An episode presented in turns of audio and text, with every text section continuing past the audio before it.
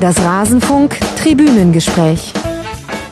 Hallo, ich bin Chris Ehrenberg, ich bin 38 Jahre alt, ich lebe in Kulmbach in Oberfranken und ich kandidiere in diesem Jahr für das Amt zum Aufsichtsrat des 1. FC Nürnberg. Für mich ist zum Beispiel die Bilanz des 1. FC Nürnberg genauso spannend, wie wenn die Kickernoten am Montag rauskommen oder die Aufstellung drin steht oder äh, das Spiel anfängt.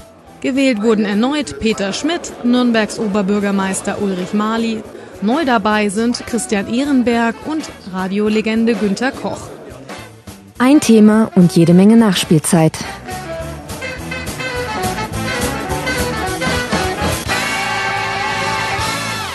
Hallo und herzlich willkommen zum 16. Rasenfunk-Tribünengespräch. Mein Name ist Max Jakob Ost. Ich bin der G-Netzer bei Twitter und neben mir sitzt derjenige, den ihr da schon gerade im Intro habt sprechen hören. Es hat ihn einigermaßen amüsiert. Wir sprechen heute darüber, wie es eigentlich ist, Aufsichtsrat bei einem Bundesligisten zu sein. Deshalb begrüße ich hier bei mir Chris bzw. Christian Ehrenberg. Hallo. Hallo Max, vielen Dank für die Einladung. Ja, danke, dass du gekommen bist. Du bist Aufsichtsratmitglied beim ersten FC Nürnberg und wirst mir heute mal erklären dürfen, was man da eigentlich so macht und wie das alles so kam. Aber wir müssen noch nicht gleich reinstarten. wir, wir haben noch jede Menge Zeit.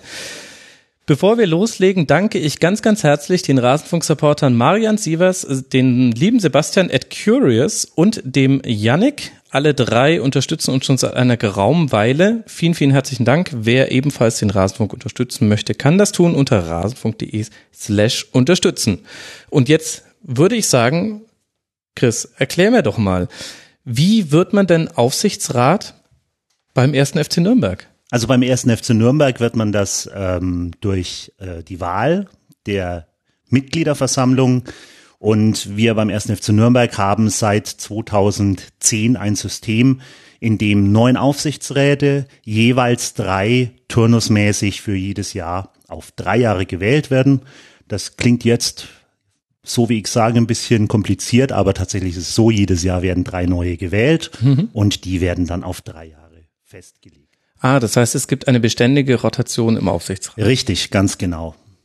Ist das typisch für die Bundesliga oder hat der FCN da seinen eigenen Weg? Ich glaube, typisch oder untypisch gibt es, wenn man sich die Satzungen und vor allem die Zusammenstellungen der anderen äh, Kollegen oder der anderen Vereine anguckt, eigentlich so wirklich gar nicht. Es gibt ganz viele Vereine, die mit weniger Aufsichtsräten arbeiten. Es gibt auch Schalke zum Beispiel, die mit mehr arbeiten, aber viele sogenannte kooptierte Mitglieder haben, zum Beispiel aus der Fanabteilung, was ja jetzt auch nicht. Okay, was heißt das dann? Kooptiert bedeutet, dass der Aufsichtsrat oder diese jeweilige Person entweder von einer bestimmten Abteilung innerhalb eines Vereins bestimmt wird für den Aufsichtsrat okay. oder der Aufsichtsrat selbst noch Mitglieder benennen kann, okay. wo er zum Beispiel sagt, okay, in den Kernkompetenzen äh, ehemalige Spieler oder so, da fehlt uns vielleicht noch ein bisschen was, da holen wir noch jemand von extern dazu. Das heißt also, kooptierte Mitglieder unabhängig bei Schalke, gibt auch bei vielen anderen Vereinen, müssen sich nicht in der Mitgliederversammlung zur Wahl stellen. Ach, guck an. Also es gibt viele verschiedene Modelle. Du wirst uns heute auch noch erklären, was man eigentlich als Aufsichtsrat so macht. Da glaube ich, gibt es viele Klischees unter Fußballfans und vielleicht auch Journalisten und Vielleicht weicht davon die Wahrheit ein bisschen ab, das werden wir gleich noch erörtern. Jetzt ist aber ja das Aufsichtsratsdasein nichts, was man studieren könnte. Ansonsten würden, glaube ich, viele karriereorientierte Menschen das studieren. Wie bist, ist, bist du denn dazu gekommen? Ja, also ich bin äh, 2011 zum ersten Mal äh, für drei Jahre gewählt worden und dazu gekommen bin ich zum äh, damaligen Zeitpunkt über eine sehr aktive Gruppierung, Mitgliedervereinigung, dem Bündnis aktiver Clubmitglieder, mhm. das im Vorjahr 2010 auch einen Fanvertreter, den Ralf Peisel, reingewählt hat und ähm, 2011 dann eben überlegt habe, ob es sinnig ist, auch nochmal einen weiteren Kandidaten ähm, dort aufzustellen.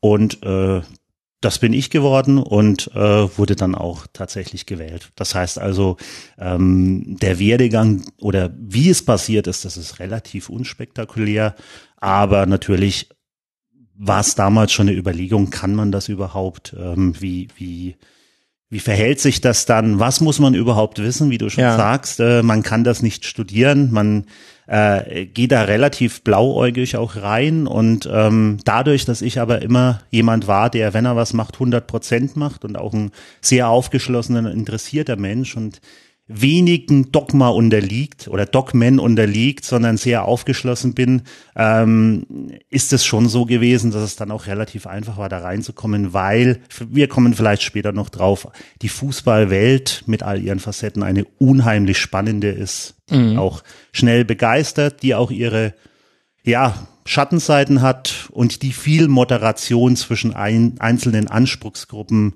äh, benötigt, meiner Meinung nach. Und äh, das war etwas, wo ich mich schon immer wohlgefühlt habe. Das heißt aber, du bist quasi als Fanvertreter ja in den Aufsichtsrat gekommen. Ja, richtig. Als einer der Fanvertreter, da habe ich auch keine Probleme, mich auch heute noch so zu nennen, auch wenn ich ähm, sagen wir mal so, äh, die Sitzungen beim Bündnis aktiver Clubmitglieder und so nicht mehr mitgestalte, ähm, mhm. aber noch immer ein sehr gutes Verhältnis zu allen Fangruppierungen haben, die irgendeine Relevanz haben, viel bei Fanclubs draußen bin und mich auch nicht so scheue, mit den Ultras zum Beispiel zu reden, gutes Verhältnis zu haben, weil für mich ist das einfach wichtig, auch zu sagen, ähm, dass man diese Kommunikationswege immer braucht, immer offen hat, auch manchmal viel Mut und Kraft erfährt, wenn es mal nicht so läuft. Also da mhm. gibt es auch ganz viele Situationen, gerade am Anfang, ähm, musste ich da sehr knabbern. Also das kann ich kurz mal einschieben. Nach meiner Wahl haben wir unter dem damaligen Trainer Dieter Hecking acht Spiele nicht gewonnen. Mhm. Und ähm, das ist jetzt heute lustig, aber damals war es für mich eine unheimliche nervliche Belastung, das nicht auf quasi jetzt das Wirken als Aufsichtsrat irgendwie zurückzuführen, dass es da jetzt eine Negativserie gibt. Das klingt jetzt unheimlich komisch und das ist ja äh, mhm. die, die, die, die Verbindung erschließt sich jetzt wahrscheinlich auch nicht sofort, aber es war einfach eine ganz harte Schule mit dieser Emotionalität, die dort herrscht, auch umzugehen, weil im anderen Bereich, in äh, meinem äh, Hauptberuf, ähm, ich komme aus der Musik- und Medienbranche, diese Emotionalität etwas weniger eine Rolle spielt. Vor allem mhm. die negative Emotionalität nach einer Niederlagenserie. Und äh, da haben wir auch gerade so einige Fanclubs und äh, Fans, die inzwischen viele äh, richtig gute Freunde geworden sind, haben mir da auch sehr geholfen und mich sehr unterstützt in so einer Zeit. Und Heute ist mir das relativ egal, weil ich weiß, ich kann es nicht beeinflussen. Mhm. Es war ein unheimlicher Lerneffekt, der für mich heute selbst sehr banal klingt. Damals hat es mich extrem beschäftigt, hat mich teilweise auch nicht schlafen lassen, wenn wir wieder, also so zwischen Spiel fünf und sechs wieder nicht gewonnen haben. Und ähm, das war schon das war schon eine Sache, die ich wirklich äh, lernen musste, damit umzugehen. Und Aber woher kam denn dieser Druck? Wurdest du dann direkt von Journalisten oder vielleicht auch Vereinsmitgliedern gefragt, hey, warum läuft das nicht? Oder weil eigentlich, du hast es ja selber schon gesagt, die Verbindung erschließt sich nicht so direkt. Warum, warum man dann in dem Moment, wo man Aufsichtsrat wird, sich dann sofort mitverantwortlich fühlt? Also dies, diesen Druck habe ich mir mit Sicherheit sehr stark selbst gemacht, aber zur damaligen Zeit, ich habe ja schon gesagt, Ralf Peisel war ein Fanvertreter, plötzlich kam noch ein zweiter Fanvertreter hinzu und äh, da gab es schon den einen oder anderen Zeitungsbericht, der dann lautete, oh, ja, oh Gott, oh Gott, ja, jetzt zwei Fanvertreter im Aufsichtsrat, so, ich glaube, eine Schlagzeile äh, war so ultra affin oder so ultra nahe war der Club noch nie. Also sehr das könnte banale ja auch eine sehr Dinge, positive ja. Schlagzeile gewesen sein. Ja, so. ja, also das war und äh, das das hat alles ein bisschen reingespielt und tatsächlich ähm, ich bin ein Mensch, der sich nicht unbedingt von solchen Dingen beeinflussen lässt. Ich habe mir diesen Druck schlicht selber gemacht, weil der Umgang, wie gesagt, ich kann es nur noch mal sagen, der Umgang mit dieser Emotionalität im Sport, mit Niederlagen umzugehen und vor allem als Aufsichtsrat ja vor allem das maßgebliche Gremium für mittel- und langfristige Planungen in einem Verein mhm. zu sein und sich nicht von den Kurzfristigkeiten des Sports ablenken, ablenken ja. und leiten und verleiten zu lassen. Mhm. Das ist etwas, was man ja einen langen, harten Weg lernen muss und äh, da bin ich heute dankbar, dass das in den ersten acht Spielen bei mir passiert ist, weil danach war es vorbei. Das war, das war wirklich dann durch. Ich habe heute eine ja, mir hat mal, also ein äh, Musikkollege äh, aus Berlin, haben mich, haben mich neulich äh, zwei besucht ähm, die aus, so aus dem Hip-Hop-Bereich kommen. Ähm, das war zum Pokalspiel gegen Wolfsburg und die haben wirklich mitgefiebert, obwohl sie eigentlich gar keine clubaffinen Leute sind, sondern mhm. die haben sich halt anstecken lassen von dieser, ähm, ja, von dieser Pokalstimmung und ich saß ganz ruhig da und dann sagte einer so, Mensch, was ist denn los mit dir? Hey, du hast hier voll die Funktionärsruhe weg. Und dieses Wort, das finde ich so großartig, weil es genau das ist, was ich mir ein bisschen antrainiert habe, tatsächlich so. Diese, also muss das so sein, dass man, dass man sich davon distanziert? Ähm, das ist eine sehr gute Frage. Ähm, ich weiß nicht, ob ich mich davon distanziere. Also ich distanziere mich mit Sicherheit nicht von dem Spielgeschehen. Ich mhm. koppel mich jetzt nicht total aus im Sinne von, äh, ist ja eh alles egal, was da unten passiert, sondern ich nehme diese Kurzfristigkeiten des Sports, Tore, Gegentore, ähm, wesentlich gelassener hin. Und ich glaube, Funktionärsruhe trifft es da wirklich ganz gut, wenngleich ich schon zugeben muss, dass da die Emotionalität ein bisschen auf der Strecke bleibt. Also so diese, diese Fan-Enthusiasmus. Und wo schaust du denn jetzt dann die Spiele? Auch in der Funktionärsloge natürlich. Äh, es gibt keine Funktionärsloge, wir haben unsere Ach, Plätze draußen, aber tatsächlich gibt es eine, eine, ja, eine Lounge, wo wir mhm. uns dann alle treffen. Ähm, da bin ich, richtig. Da bin ich auch auswärts. Also ich verpasse, naja, also letztes Jahr habe ich meinen 34er plus die Pokalspiele voll gemacht. Dieses Jahr wird es nicht ganz klappen, aber so 30 äh, Spiele werde ich immer gucken. Ähm, dadurch, dass ich auch sehr Taktik und ähm, ja, ganz allgemein am Spiel interessiert ist, muss man auch gestehen, das sind die allerbesten Plätze ja, wo man klar. sehr, sehr, sehr, sehr gut sehen kann und sehr, sehr gut auch das Spiel so verfolgen kann. Und auf der anderen Seite ist es wirklich auch so, dass man als Aufsichtsrat inzwischen sehr viele ähm, Aufgaben administrativer Art und äh, das klassische mal Hände schütteln, mal hier Hallo sagen, mal da hat, die ich schon auch wahr und die ich auch äh, wahrnehme und die ich auch sehr ernst nehme, muss ich ehrlich sagen. Ähm, weil das ganz kleine Dinge sind, die halt auch äh, dem Verein auf gewisse Art und Weise helfen. Ich mache aber auch sehr gerne meinen Rundgang immer durchs Stadion. Also wir haben, kann ich so erklären, wir haben seit zwei Jahren Arbeitskarten, wo ich mich frei im Stadion bewegen kann. Mhm. Da laufe ich auch mal rüber in die Kurve, laufe mal zum Container vom Fanprojekt, ähm, laufen wir zum Supporters Club, sag überall mal Hallo. Und der ganz große Vorteil, das habe ich erst in dieser Saison rausgefunden, ich kann auch in den Gästeblock. Ach. Das heißt also, ähm, da wird dann die, ja, die FCN-Vereinsnadel äh, mal schnell versteckt und kann dort Freunde von, von anderen Vereinen besuchen. So geschehen zum Beispiel jetzt gegen Dresden oder gegen Union Berlin, wo, mhm. wo äh, liebe, gute, alte Fußballfreunde da waren. Und das war, das, das nehme ich mit. Das ist für mich ein ganz großer Bonus, muss ich sagen. Und was wird in dieser Aufsichtsrat-Lounge gesprochen während des Spiels? Du hast schon gesagt, du bist sehr taktikinteressiert, du bist allein dadurch schon überqualifiziert, weil du den Rasenfunk kanntest und immer mal wieder reinhörst. So ist auch der Kontakt zustande gekommen. Aber worüber wird sich da unterhalten? Haben da auch alle die Ruhe, die du inzwischen hast? Nein, Nein, und das fordere ich auch gar nicht ab und das wäre auch ganz schlimm. Also ähm, es ist schon ein emotionales Treiben auch auf der Haupttribüne. Man mag das, wenn man sich grundsätzlich im Stadion woanders aufhält, Fankurve, ähm, Gegengerate oder sonst irgendwo, mag man das immer gar nicht so glauben, weil das ja genau die sind, die bei steht auf, wenn ihr whatever seid, ja immer sitzen bleiben. Ja, aber das macht ja? ihr doch, oder? Ihr steht doch bitte auf. Oder bleibt ihr sitzen? Na, bei uns natürlich stehen alle auf. Und das, bei, äh, meistens wird das ja auch von der Haupttribüne aus initiiert. Das ja, ja, klar. nee, ähm, das, äh, äh, es geht dort genauso emotional zu. Es geht dort genauso ähm, ähm, zu, am Ende ist es wirklich Fußball und am Ende ist es das, was uns alle an diesem Sport begeistert, was unten auf dem Rasen passiert.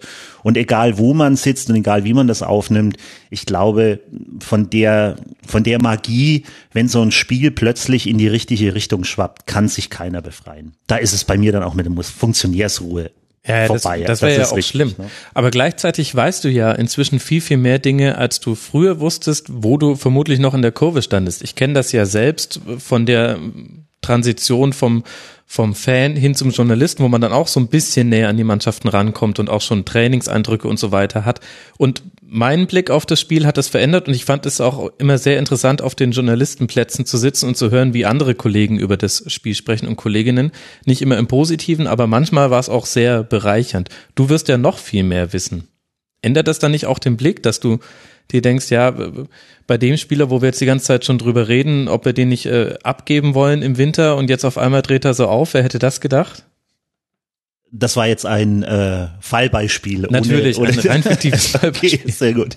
Ähm, ja, natürlich verändert die, der, der Einblick A in das Vereinsleben, in die Vorgänge des Vereins und dieser, ich sag's mal so, dieser, diese Gesamtheit dieser Einblicke. Das heißt also, dass dir ja gewahr ist, dass was auf dem Platz passiert, hängt mit dem, was abseits des Platzes passiert ist, zusammen. Die wirtschaftlichen Verhältnisse spielen immer rein in die Kaderplanung, mhm. sie spielen immer rein in ähm, ganz banale Kleinigkeiten, Dinge, wo sind deine Scouts gerade unterwegs, wie wird die Jugendabteilung gerade koordiniert, alle diese Dinge, die digitale Transformation ähm, spielt eine ganz große Rolle, gerade beim ersten FC Nürnberg, wo wir uns wirklich äh, äh so in so ein, wirklich äh, zur zur Prämisse gemacht haben, da ganz weit vorzukommen in allen Bereichen. Vielleicht ist das auch später jetzt nochmal ein Thema. Ähm, und das gibt einen Gesamtblick, der schon, der schon, sagen wir mal so, das, was gerade auf dem Platz passiert, zu einem Teil dieses gesamten Blickes mhm. macht. Und ähm, ich glaube, dass, dass man sich den auch als Funktionär, egal in welcher Position man ist, ehrenamtlicher Aufsichtsrat oder dann halt vielleicht auch ähm, irgendwo im Verein beschäftigt, dass man sich den auch zu eigen machen sollte. Weil ähm, dieser Gesamtblick, der, der erlaubt eben auch ein richtiges und gutes Gesamturteil. Und das ist, das ist so für mich eigentlich so das Elementarste und Wichtigste, ähm, wo man auch immer noch viel lernen kann, viel dazulernen kann, sich durchaus auch innerhalb des Vereins fort- und weiterbilden kann und wo man immer gut daran tut, nicht immer alles gleich und oder vielleicht sogar besser zu wissen, sondern auch mal zuhört und sich auch mal eingesteht, dass man nicht alles weiß. Ich weiß, das fällt manchen Leuten im Fußballgeschäft extrem schwer.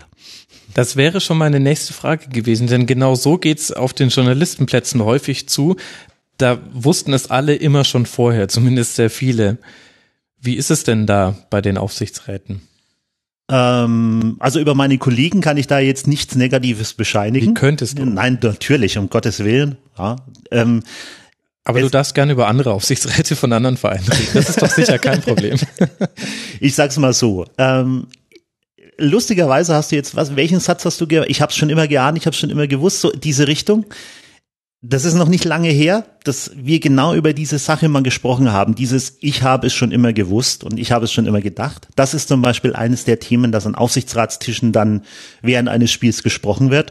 Und dann habe ich gesagt, na, das ist doch eigentlich ein ganz blöder Spruch, der eigentlich verboten gehört, weil ich hab's schon immer gesagt und ich hab's schon immer gewusst, wird im Fußball immer irgendwann richtig sein. Übermorgen, über übermorgen. Ich habe schon immer gesagt, dass der irgendwann mal äh, daneben langt ja. und dann Gegentor fällt. Ja. Und deshalb ist dieser Spruch für mich ganz, ganz schrecklich und ich versuche den, also nie zu verwenden und ich würde ihn tatsächlich auch verbieten im Fußballgeschäft, wenn ich ehrlich bin. Ähm, natürlich lebt das ganze Spiel davon, dass man immer auch mal was besser weiß oder dass man schon immer mal was gesagt hat, aber für uns als Funktionäre hat es, hat es oder, für mich ganz persönlich in meiner Wahrnehmung dieses Amtes zum Beispiel hat dieser Satz keine Relevanz und ich messe dem auch bei anderen relativ wenig Relevanz vor, weil ähm, für mich ist gar nicht wichtig, dass ich zum Beispiel mal anderer Meinung war als, wir nehmen jetzt ein sehr fiktives Beispiel, dass ich mal anderer Meinung bin als der Vorstand. Und der Vorstand dann aber sagt, nein, wir müssen das so machen und äh, so, ähm, dann dass ich, dass ich dann sage, okay, wenn es denn dann so sein soll, ich habe ja da eh keine Befugnis mhm. in irgendeiner Form einzugreifen, und es würde sich dann herausstellen, dass es dann doch vielleicht nicht ganz der richtige Weg wäre. Wie gesagt, das ist ein sehr fiktives Beispiel, das ich jetzt heranziehe. Mir fällt jetzt tatsächlich keins ein. Ja, ja, tatsächlich. Und ähm, ich dann hingehen würde und sagen, aber ich habe es doch schon immer gesagt.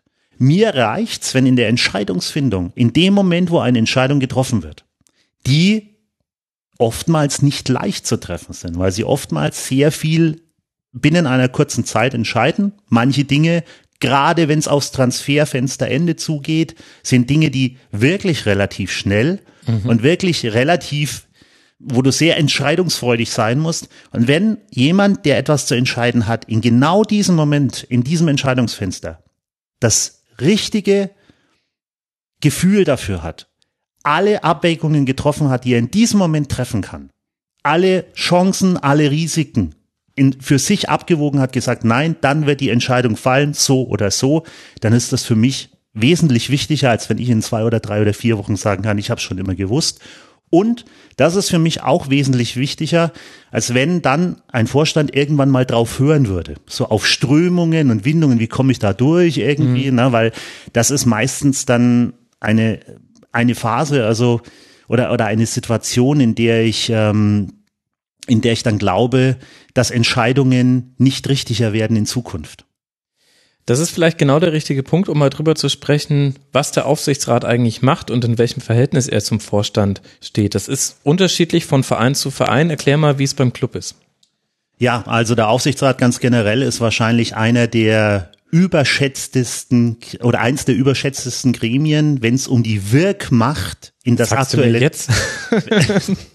Dann wird's ein kurzes Tribünengespräch. Ja, der, das macht doch Kurzpass draus. Nee, nee, Siehst nee, du, nee. Ich, ich bin, ich bin gebrieft im Rasenfunk. Ja, ja, also, also in seiner, in seiner Wirkmacht, was das tagesaktuelle Geschäft betrifft, mhm. ja, ähm, weil man da auch ab und zu mal eine E-Mail kriegt oder in Fanveranstaltungen, ja, der und der und warum habt ihr denn nicht mit dem und dem Spieler und, also ja, weil es nicht in meinen Aufgabenbereich fällt tatsächlich. Was ist denn dein Aufgabenbereich? Aber, und da komme ich jetzt mhm. drauf, genau, ähm, in der tatsächlichen ähm, Auswirkung, was der Aufsichtsrat wirklich beschließen kann, oftmals auch unterschätzt wird. Und das ist nicht mehr und nicht weniger als den Vorstand zu bestellen. Das heißt, mhm. der Aufsichtsrat bestellt die leitenden Personen, die beim 1. FC Nürnberg 2 sogar laut Satzung drei sein könnten. Momentan mhm. haben wir mit äh, Michael Meske und Andreas Bornemann zwei Leiter, Finanzen, Marketing und den rein sportlichen Bereich abgedeckt.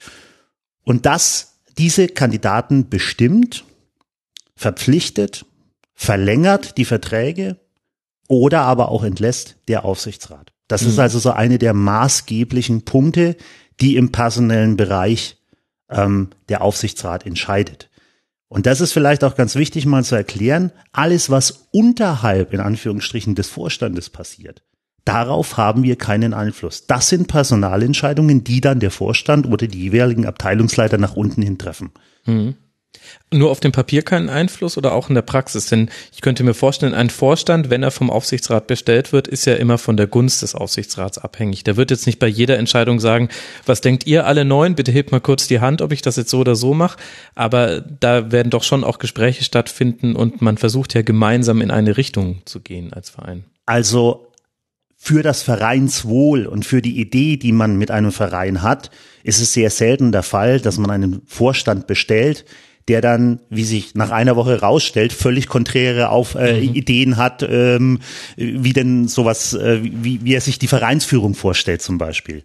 Ähm, tatsächlich wird sehr viel kommuniziert, wird sehr viel gesprochen und ähm, für einen Verein, gerade wie den ersten FC Nürnberg, ist es extrem wichtig, dass ähm, das Umfeld auch das Gefühl hat, dass hier ruhig und sachlich und organisiert und strukturiert gearbeitet haben. Deshalb ist das Binnenverhältnis zwischen Vorstand und Aufsichtsrat nicht anders als bei großen Firmen zum Beispiel, ähm, schon ein sehr wichtiges, dass bei aller Abhängigkeit in Anführungsstrichen durch die Kontrolle und die Bestellung des Aufsichtsrats immer ein sehr vertrauliches und eher ein sehr ja, vertrautes Verhältnis sein muss, dahingehend, dass man sich über Gesagtes, Gesprochenes oder auch Dinge, die nicht gesagt oder gesprochen werden sollen, durchaus vertrauen kann. Also es ist wichtig, dass das Binnenverhältnis zwischen Aufsichtsrat und Vorstand ein gutes ist, weil es auch eine, eine Außenwirkung hat ja für den gesamten Verein. Jetzt stelle ich mir die Frage, wenn du mir jetzt sagen würdest, nenn mir drei gute Sportvorstände oder wer soll denn jetzt bei Verein XY Sportvorstand werden, dann würde ich sagen, äh, ja, puh, Weiß ich jetzt gerade gar nicht. Vielleicht müsste ich da zwei, drei Anrufe tätigen. Jetzt ist ja aber Teil deiner Aufgabe, dass du irgendwann ja auch schon in deiner Amtszeit mal einen Vorstand berufen musstest. Wie macht man sich denn da kundig? Wie laufen da die Verfahren, Auswahlverfahren? Darf ich mir das vorstellen, wie wenn ich eine, ein Bewerbungsgespräch habe und mit einer Präsentation dann irgendwo sage, guck mal, so würde ich Unternehmen XY führen und so läuft es dann auch, wenn ihr einen Vorstand bestellt? Ähm, ich muss tatsächlich sagen, in meiner Amtszeit musste ich das noch nicht. Noch kein einziges weil, Mal. Weil äh, der Wechsel des alten Ach, Vorstands ja. auf den neuen in mein Sabbatical Year quasi gefallen ist und dass die Kollegen alleine übernommen haben. Tatsächlich ist es aber so. Da verrate ich auch nicht so viel, dass das wirklich auch äh, ein äh, Verfahren ist, dass man zum Beispiel vergleichen könnte, wenn in der freien Wirtschaft eine Führungsposition frei wird, wo man eventuell A Kandidaten im Kopf hat, aber B durchaus auch ähm, Bewerbungen und äh, Ideen dann von außen kommen. Also äh, wenn in einem der Top 36 Vereine ein Top-Platz frei werden sollte, aus welchen Gründen auch immer, wird kein Verein äh, an Kandidatenmangel oder Kandidatenarmut leiden. Selbst Ja. wenn er keine einzige Person anrufen würde. Und trotzdem stellt sich die Frage, wie man dann auswählt. Würdest du sagen, das ist jetzt auch hypothetisch, ähm, könnte ein Aufsichtsrat eines Fußballvereins bestehen aus Leuten, die noch nie mit dem Fußballgeschäft zu tun haben? Oder Das- ist es zwingend notwendig, dass man da Leute hat, die eben auch mal das Innen, die Innensicht des Fußballs erlebt haben, als Spieler, Funktionär? Also könnte ist äh, gar nicht mal so hypothetisch, ähm, sondern wirklich theoretisch könnte auch der Aufsichtsrat des 1. FC Nürnberg aus neun Personen bestehen, wenn sie denn turnusmäßig immer hintereinander gewählt werden, die noch kein einziges Mal im Stadion waren. Das ist jetzt natürlich eine irre Annahme, dass das wirklich passieren könnte, weil die Mitglieder ja auch durchaus ihre Fragen stellen bei den Wahlen. Ähm, aber das könnte auch passieren. Und ähm, ich, Hättest du neun gute Redner im Aufsichtsrat, denn das ist ja der nächste Punkt. Diese, diese Aufsichtsratswahlen, es ist sehr schön, dass die Mitglieder das bestimmen dürfen und ähm, es geht dann auch nicht anders, als dass man sagt, hier bei dieser Mitgliederversammlung, jetzt kriegt jeder mal seinen Timeslot, sagt kurz, wer er ist und dann wird er gewählt. Aber ich habe das jetzt oft genug zum Beispiel beim FC Bayern erlebt. Da haben wir aktuell jemanden mit äh, oben drin sitzen, der hat eine sehr, sehr launige und lustige Rede gehalten.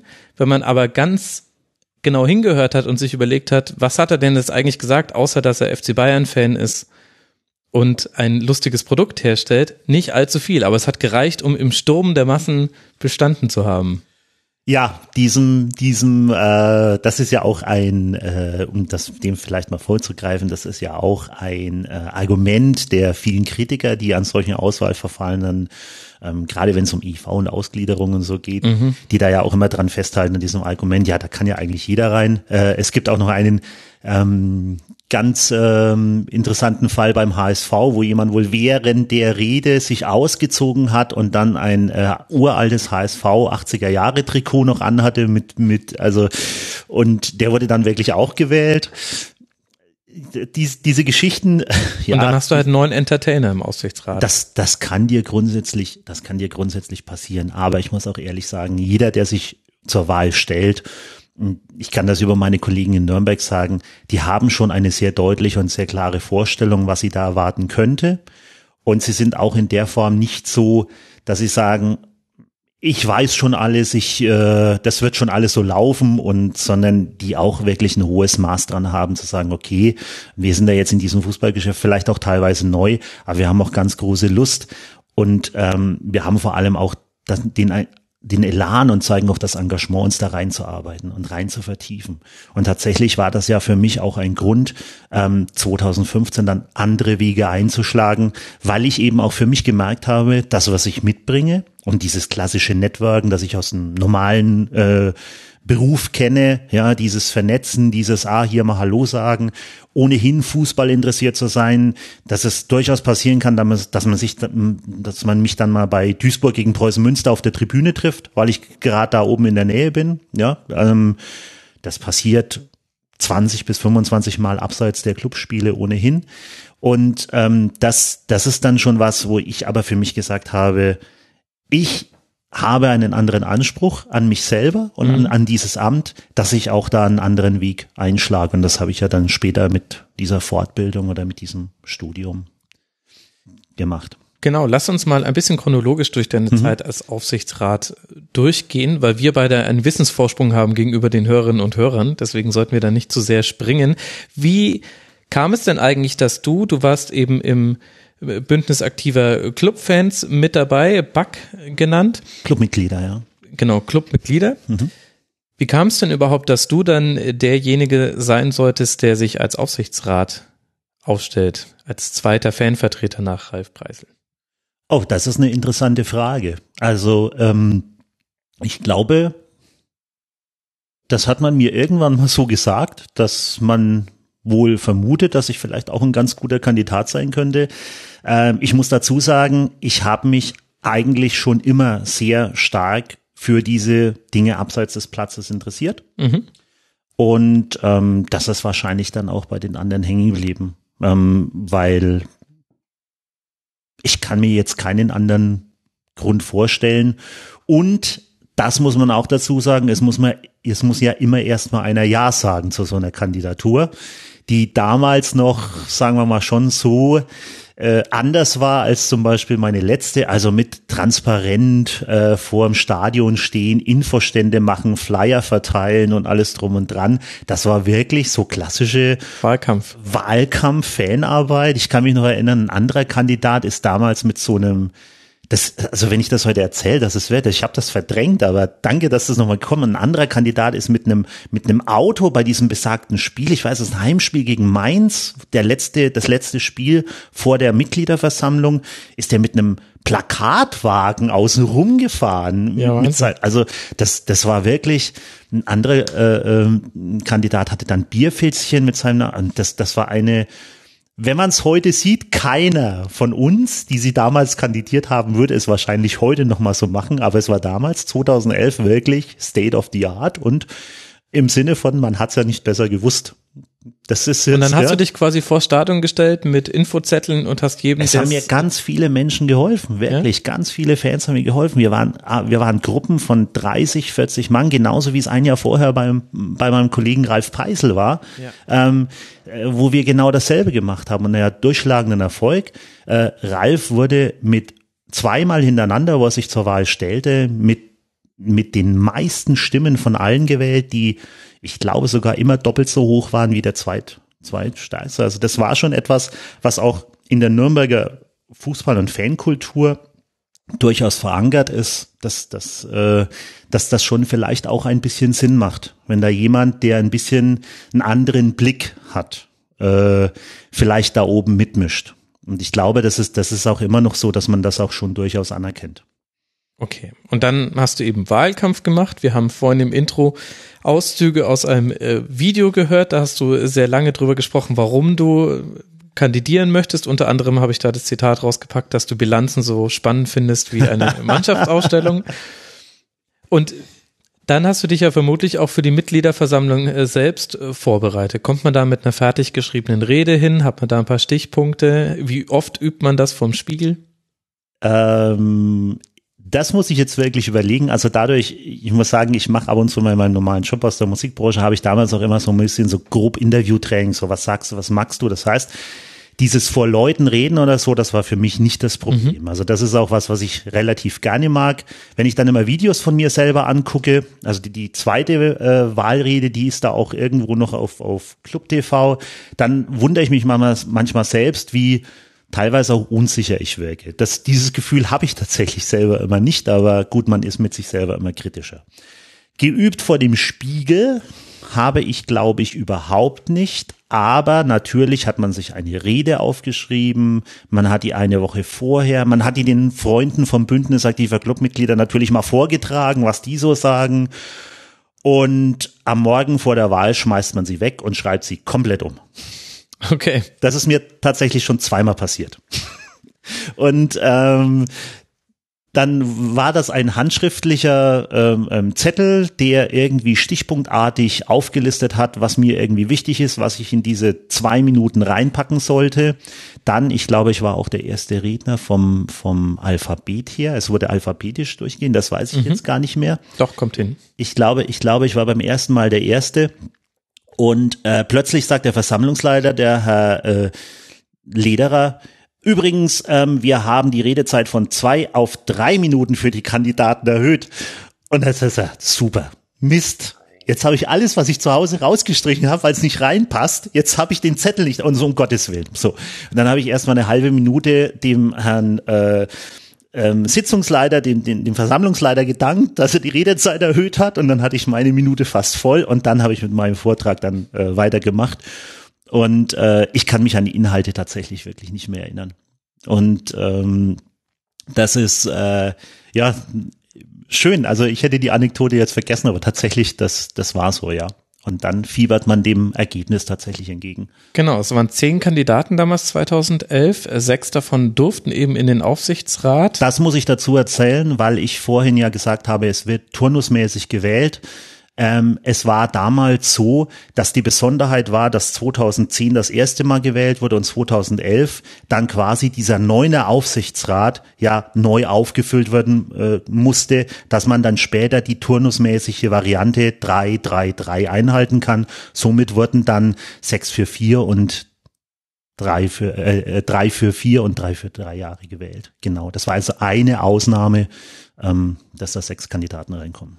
Genau, und dann äh, hast du es geschafft. Auf Platz Nummer vier, damit sei der Chronistenpflicht äh, Schuldigkeit getan. Knapp hinter Günter Koch, nur elf Stimmchen haben dich getrennt vom Kultreporter, wie wir gehört haben. Der hat auch überzogen. Alles andere hätte mich auch schwer verwundert. Es aber, war eine leidenschaftliche Rede, ja. Ja, das kann das ich mir vorstellen. Von Günter Koch findet man auch noch einige Schnipse bei YouTube habe ich auch noch mal reingeguckt. So und dann kommst du als Fanvertreter, als der zweite von zwei Fanvertretern in den Aufsichtsrat. Wie wurdest du da aufgenommen? Wie war die erste Sitzung? Ähm, die erste Sitzung ist in der Regel eine sogenannte konstituierende. Das heißt mhm. also, da wird noch ohne Themenkomplex besprochen, sondern da wird ähm, quasi festgelegt, wer wird der Vorsitzende, wer führt zum Beispiel Protokoll später die ist in der Regel nach drei Minuten erledigt. Also ich war damals schon auch nicht wie in einem Elternabend, wo sich keiner meldet und dann dauert könnte in drei Minuten erledigt sein. Entschuldigen bitte. okay. Aber bei Elternabenden und beim Fußball gestaltet sich das bisweilen anders. Ja. Und ähm, ich kann mich nur noch erinnern, dass ich mit, also es mag ein es, es mag ein Gefühl gewesen sein, aber ich glaube, ich wurde mit sehr großer Skepsis beäugt. Weil man konnte sich unter mir so rein gar nichts vorstellen. Der Kollege Ralf. Kanntest du schon jemand von denjenigen, mit denen du dann Ja, den Ralf Preisel und natürlich mhm. den Günter Koch, ja. ja, mit dem man sich ja auch vorher schon öfters mal getroffen hat und äh, man ein bisschen ausgetauscht hat und so natürlich. Ähm, da ist auch eine ganz gute Verbindung entstanden, also so, so im Sinne von, dass man halt äh, wirklich sich über so clubaffine Dinge auch unterhalten hat. Ähm, aber ansonsten bin ich da ähm, rein reingekommen und hatte eigentlich wenig Vorstellungen. Ich kannte natürlich die Namen, da, darüber darüber informiert man sich ja natürlich vorher und ähm, dann ja, ich hatte so dieses Gefühl, dass man der ganz großen Skepsis obliegt, was aber auch, wie ich später gemerkt habe, schnell verfliegt, wenn man sich dann auch wirklich einbringt. Wenn man sagt, okay, dass man ähm, wahrscheinlich keiner der Menschen ist, die äh, Woche für Woche irgendwie in andere Städte einfallen und was weiß ich, äh, irgendwie irgendwie in die Fahne wegnehmen oder so. Jungen Müttern die Babys entreißen. Ja, zum Beispiel. Mhm. Und ähm, das ist äh, das ist dann auch relativ schnell passiert, dass über die Sach- und Facharbeit, glaube ich, da schon ein ähm, eine Situation entstanden ist, man sagt, okay, mit dem kann man ja arbeiten. Das hat mir dann ein leider verstorbener, äh, inzwischen verstorbener Aufsichtsratskollege auch mal gesagt. Er sei, ich habe immer gedacht, ihr seid die Wilden, aber mit euch kann man ja reden. Und ähm, daraus ist, glaube ich, auch eine bisweilen sehr fruchtbare Arbeit und, und Tätigkeit geworden. Ähm, aber ich kann mich an diese, an, an eine Situation erinnern und das ist wahrscheinlich dem Wahlkampf vorher geschuldet, wie wir ihn geführt haben, dass einer der damaligen Aufsichtsratskollegen gesagt hat, ja, ihr kommt hier rein und denkt, ihr wisst alles besser. Denkt ihr, wir sind Vollidioten. So, ja, mhm. wirklich mal salopp gesprochen, hemdsärmelig. Und ich stand also da, so, ja, hier auf eurem Flyer hier, ich mach da den und den Punkt und hier. Und das, oh Gott, oh Gott, ja, so, das, ich, ich würde auch den Wahlkampf so nicht mehr anlegen, muss ich sagen, aber das war von Skepsis geprägt. das sich aber relativ schnell in der Tages- und Sacharbeit aufgelöst hat. Und wie sieht dann die Tagesarbeit aus? Ja, also nehmen wir es mal ähm, vom, vom, ähm, vom zeitlichen Ablauf her. Mhm. Wir treffen uns einmal im Monat zu äh, normalen Sitzungen. Das ist im Vergleich zu anderen Aufsichtsräten in der freien Wirtschaft extrem viel. Mhm. Da hat man vielleicht mal vierteljährlich Turnus und dann so, ähm, ja, vielleicht außerordentlich mal wegen ähm, Geschäftsbericht oder irgend solchen Dingen.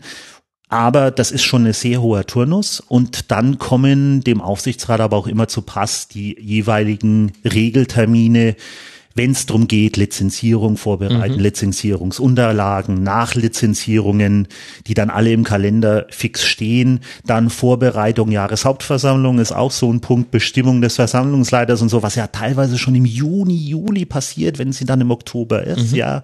Und das ist dann immer sehr ordentlich strukturiert. Das heißt also, da verrate ich glaube ich auch nicht so viel, dass wir zu Beginn jedes Jahres, weil ja dann immer ma manchmal auch drei neue äh, Kollegen mhm. da sind, ähm, einen, ein, ein äh, DIN A4 Bogen bekommen mit vier, fünf Blättern über die Regeltermine und was an den Regelterminen alles wann und wo und wie besprochen werden muss. Die markantesten und die wichtigsten sind dann immer natürlich Jahresabschlussbestellung. Hm. Das, was dann auf dem Jahres, äh, auf der Jahreshauptversammlung vor gestellt wird, dann die Lizenzierungsunterlagen rechtzeitig und korrekt einreichen. Das ist natürlich in der Verantwortung des Vorstandes, mhm. aber das ist natürlich auch was berichtspflichtig und was halt quasi auch vom Aufsichtsrat mitgetragen werden muss. Ist vielleicht auch nochmal ein ganz eigenes Thema. Und dann, was äh, für Vereine wichtig ist, ist zum 31.12. die Stichtagsregelung umgangssprachlich negatives Eigenkapital, das immer abgebaut werden muss ich finde das immer großartig und spannend, wie oft man von, in Anführungsstrichen, normalen Fans darauf angesprochen wird, auf diese Themen, weil die tatsächlich in meiner Jugend, also ich bin jetzt 44, als ich 20, 21 war, spielte das irgendwelche Klauseln, irgendwelche Lizenzerteilungen, irgendwelche Detailfragen zum Eigenkapital überhaupt keine Rolle. Und da muss ich sagen, das ist ein Wolfman und das, das Engage oder, oder das Interesse der Fans unheimlich gewachsen. Und das, das freut mich auch tatsächlich, wenngleich ich nicht immer alle Fragen beantworten darf. Und, ja, das äh, ist ja klar. Ja, und um das und das äh, abzuschließen, also das negative Eigenkapital, das in der ersten Liga dann um zehn Prozent abgebaut werden muss, immer von 31.12. zu 31.12. in der zweiten Liga um fünf Prozent. Das heißt also, negatives Eigenkapital, eine bilanzielle Überschuldung. Wenn ich alles zusammenschmeiße, was mir gehört und alles zusammenschmeiße, was anderen in meinem Verein gehört, dann kommt ein Ergebnis raus. Und wenn das ein Minus vor der Zahl hat, dann muss man immer diese prozentualen Sätze abbauen pro Jahr. Man äh, bekommt auch so einen ungefähren Eindruck, ähm, dass du dich wirklich gerne in Bilanzen reinschmeißt. Wie lange würdest du denn sagen, hat das äh, gedauert, bis du so das Gefühl hattest, jetzt fühle ich mich hier im Aufsichtsrat angekommen. Ich habe jetzt verstanden, wie die Abläufe sind. Ich habe verstanden, wo ich mich einbringen kann. Ich habe aber vielleicht auch ein paar Dinge gesehen, wo ich jetzt erstmal anderen dabei zugucke, weil die das schon länger machen. Anderen dabei zugucken und wie gesagt ähm, auch mal, mal sich auch mal so Zeit nehmen, sich da reinzulesen, das ist eminent wichtig. Das sollte auch jeder tun, der von mir aus aus einem großen Wirtschaftsunternehmen kommt. Ähm, das sind, das sind aber grundsätzlich Dinge, die du, wenn du so ein Amt annimmst, auch wissen solltest, dass die du mitbringen solltest, weil die Fußballbranche, das lernt man relativ schnell, ist eine völlig andere als die freie Wirtschaft. Also selbst auch das Controlling in Fußballvereinen ist am Ende ein völlig anderes, als wenn ich das äh, in, in, in der freien Wirtschaft mache. Aber warum? Warum ist, also bei vielen Dingen hätte ich gesagt, absolut logisch, aber sowas wie Controlling sollte das nicht sein wie in der freien Ja, weil weil es ein paar Besonderheiten gibt. Äh, okay. Grundsätzlich ja, es gibt aber in der Betrachtung, in der buchhalterischen, da mag ich jetzt nicht so tief ins Detail gehen, okay. grundsätzliche Unterschiede. Zum Beispiel einen Fall, dass man halt zum Beispiel vieler Spieler in die Bilanz schreiben kann. Ja, also wenn, wenn man die mit, mit Transfer äh, Ausgaben geholt hat, kommen die in die Bilanz. Das ist ja auch inzwischen, weiß das ja auch schon jeder Fan. Mhm. Ja, so kommen die in die Bilanz. Man schön ab. Ja. Über die Vertragslaufzeit, oder? Ganz genau. genau. Und schreibt über die Vertragslaufzeit ab. Was passiert aber mit einem Spieler, ähm, den äh, der Verein umsonst holt? Der vielleicht auch ein Leistungsträger und ganz toll ist. Der steht mhm. nämlich nicht drin, weil, also Milchmädchen aufgerechnet, weil nur die, die wirklich Bilanzaufwand Kosten, äh, Bilanzaufwand haben. Keine genau, Kosten für den. Richtig. So. Und das, das sind so, das sind so kleine Besonderheiten, wie man dann damit umgeht. Ähm, dann haben, was in der freien Wirtschaft auch gar keine so große Rolle spielt, die stillen Reserven natürlich eine völlig andere Gewichtung, weil ein Spieler, den ich umsonst hole, der ist dann dann doch was wert, wenn ich ihn möglicherweise weiter transferiere. Ja. Also wir haben ja heute, Stand heute, äh, einen sehr prominenten Neuzugang beim FC Neuzugang Bayern. beim FC Bayern, genau. Wissen alle, wann wir aufgezeichnet haben, wenn ja, Sie nachgucken. richtig. Ähm, ja. Und ähm, das ist eine stille Reserve gewesen. Aber eine extreme, ja. Und und das ist ähm, das ist halt auch etwas, wo man sich da noch ein bisschen reinfinden muss. Aber ich habe noch keinen meiner Kollegen erlebt, der da gesagt, ach, das das weiß ich alles schon, weil das sind im Endeffekt sind das Leute, die das schon wissen, die das mitbringen und ähm, dass, dass man sich da ein bisschen reinfuchsen muss. Am Ende ist es dann auch wirklich gar nicht so schwer. Ähm, wenn man aber sagt, wie lange es dauert, sich da reinzufinden in den, äh, in den Aufsichtsratsposten, was ja die Ausgangsfrage war, dann habe ich bei mir ganz persönlich an einer anderen Sache sehr zu knabbern gehabt, und zwar die emotionale Schiene. Das heißt also, dieses mittel- und langfristig angelegte Denken, ja. für den Verein als Aufsichtsrat zu arbeiten, abzukoppeln oder weitestgehend abzukoppeln von sehr kurzfristigen Ereignissen. Und die kurzfristigen Ereignisse sind im Endeffekt immer die Spiele, die am Wochenende stattfinden. Und ähm, da den Switch hinzukriegen, das hat sehr, sehr lange für mich gedauert. Weil ähm, ich muss dazu sagen, ich wurde damals Aufsichtsrat, wie gesagt, mit äh, Günter Koch zusammen. Und die ersten acht Spiele nach unserer Wahl haben wir nicht gewonnen. Und ich kann das, also heute lache ich auch ein bisschen drüber, oder ich, ich, ich sehe es, sag mal, entspannter als, als damals, aber ich muss wirklich sagen, ich habe mir das extrem zu Herzen genommen.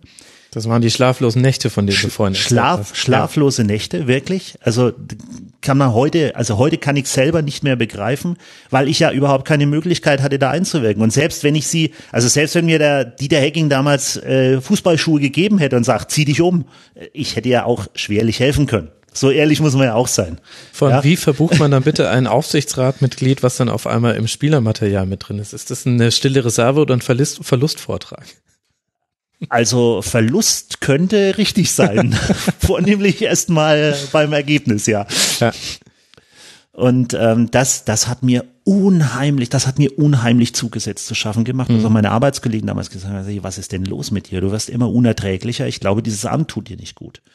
Es war auf der anderen Seite, wenn ich das heute überlege, eine unheimlich gute Schule zu wissen, okay, das darf dich nicht berühren. Auch wenn das manchmal kalt ist oder kühl oder entemotionalisiert ein bisschen, aber diese Dinge, diese kurzfristigen Sachen dürfen dich, wenn du eine Idee hast und wir als Aufsichtsrat, als gemeinsamer Verein eine Idee tragen, die diesen Verein ja aus einer sehr schwierigen Lage in die Zukunft führen soll, dann darf dich das nicht belasten, dann darf dich das nicht irritieren. Und das hat wirklich nicht nur diese acht Spiele gedauert, wir haben dann ja auch irgendwann mal wieder gewonnen. Das hat auch ein bisschen länger gedauert, aber es war eine unheimlich gute Schule. Und wie war das mit den Themen, die du da platziert hast? Als Fanvertreter bist du ja, du bist ja nicht nur für dich im Aufsichtsrat, sondern als Vertreter der Mitglieder, die dich gewählt haben. Und bestimmt hattest du ja auch einige Punkte auf der Agenda, mit denen du reingegangen bist in die ersten Sitzungen, standst du da gleich mit der mit dem Bengalo und hast gesagt, Pyrotechnik ist kein Verbrechen oder Oh, äh, da, da, da hast du jetzt für einige Lache gesorgt, äh, gerade bei den Ultras, die zuhören, weil die nämlich wissen, dass ich äh, selbst an Silvester kein Feuerwerk anfasse. Okay, also das nicht. ja, das war, das war, äh, nee, ich glaube, das wäre auch blöd gekommen, irgendwie geschlossene Räume und so und nein, das, äh, das war, das wäre schwierig gewesen. Nein, tatsächlich hört man da erstmal zu. Tatsächlich findet man sich da erstmal rein. Tatsächlich kriegt man dann die erste Tagesordnung. Man weiß dann, okay, wie kann man Punkte auf die Tagesordnung setzen. Man kriegt ja eine interne Geschäftsordnung, die nicht öffentlich ist, die quasi den internen, den internen ähm, äh, ähm, Prozesse. Verkehr, Prozesse regelt mhm. innerhalb des Aufsichtsrats, aber auch mit, äh, mit Vorstand zum Beispiel.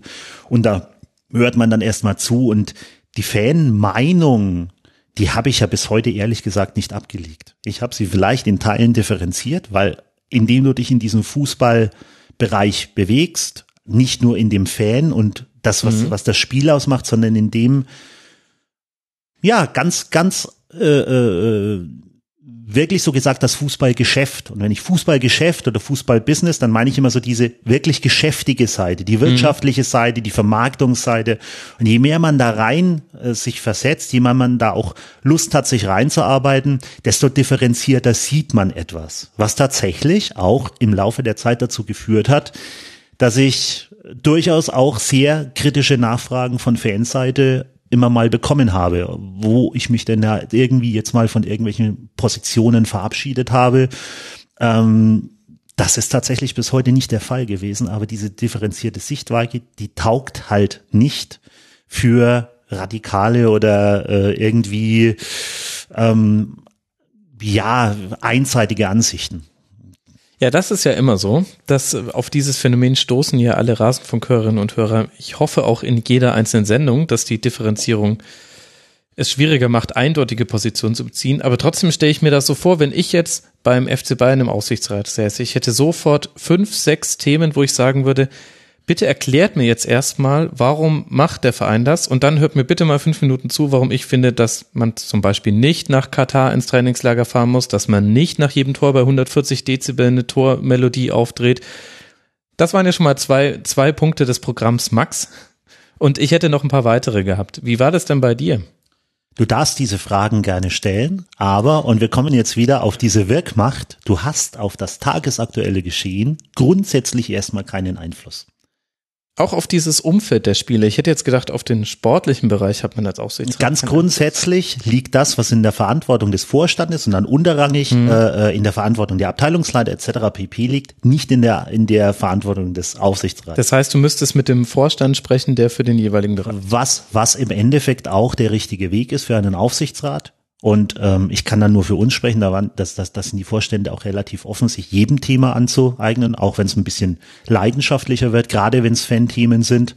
Ja, aber das, das ist dann quasi so der richtige Weg. Ein Aufsichtsrat, ein Einzelner wird nicht verhindern, dass der FC Bayern nach Doha ins Trainingslager fährt zum Beispiel. Auch wenn man das in irgendeiner Art und Weise fragwürdig, merkwürdig oder zumindest nachfragenswert, warum denn genau, es, so es geht mir auch gar nicht gleich ums Verhindern, sondern erstmal ums Verstehen und um mal die anderen Argumente hören, die einem selbst ja dann irgendwann gar nicht mehr einfallen, weil man hat ja so irgendwie seine Perspektive und es ist auch unglaublich schwer, ein Thema ohne eigene Meinung zu betrachten. Das ist eigentlich, wenn man ehrlich zu sich selbst ist, fast unmöglich, dass man das wirklich schafft.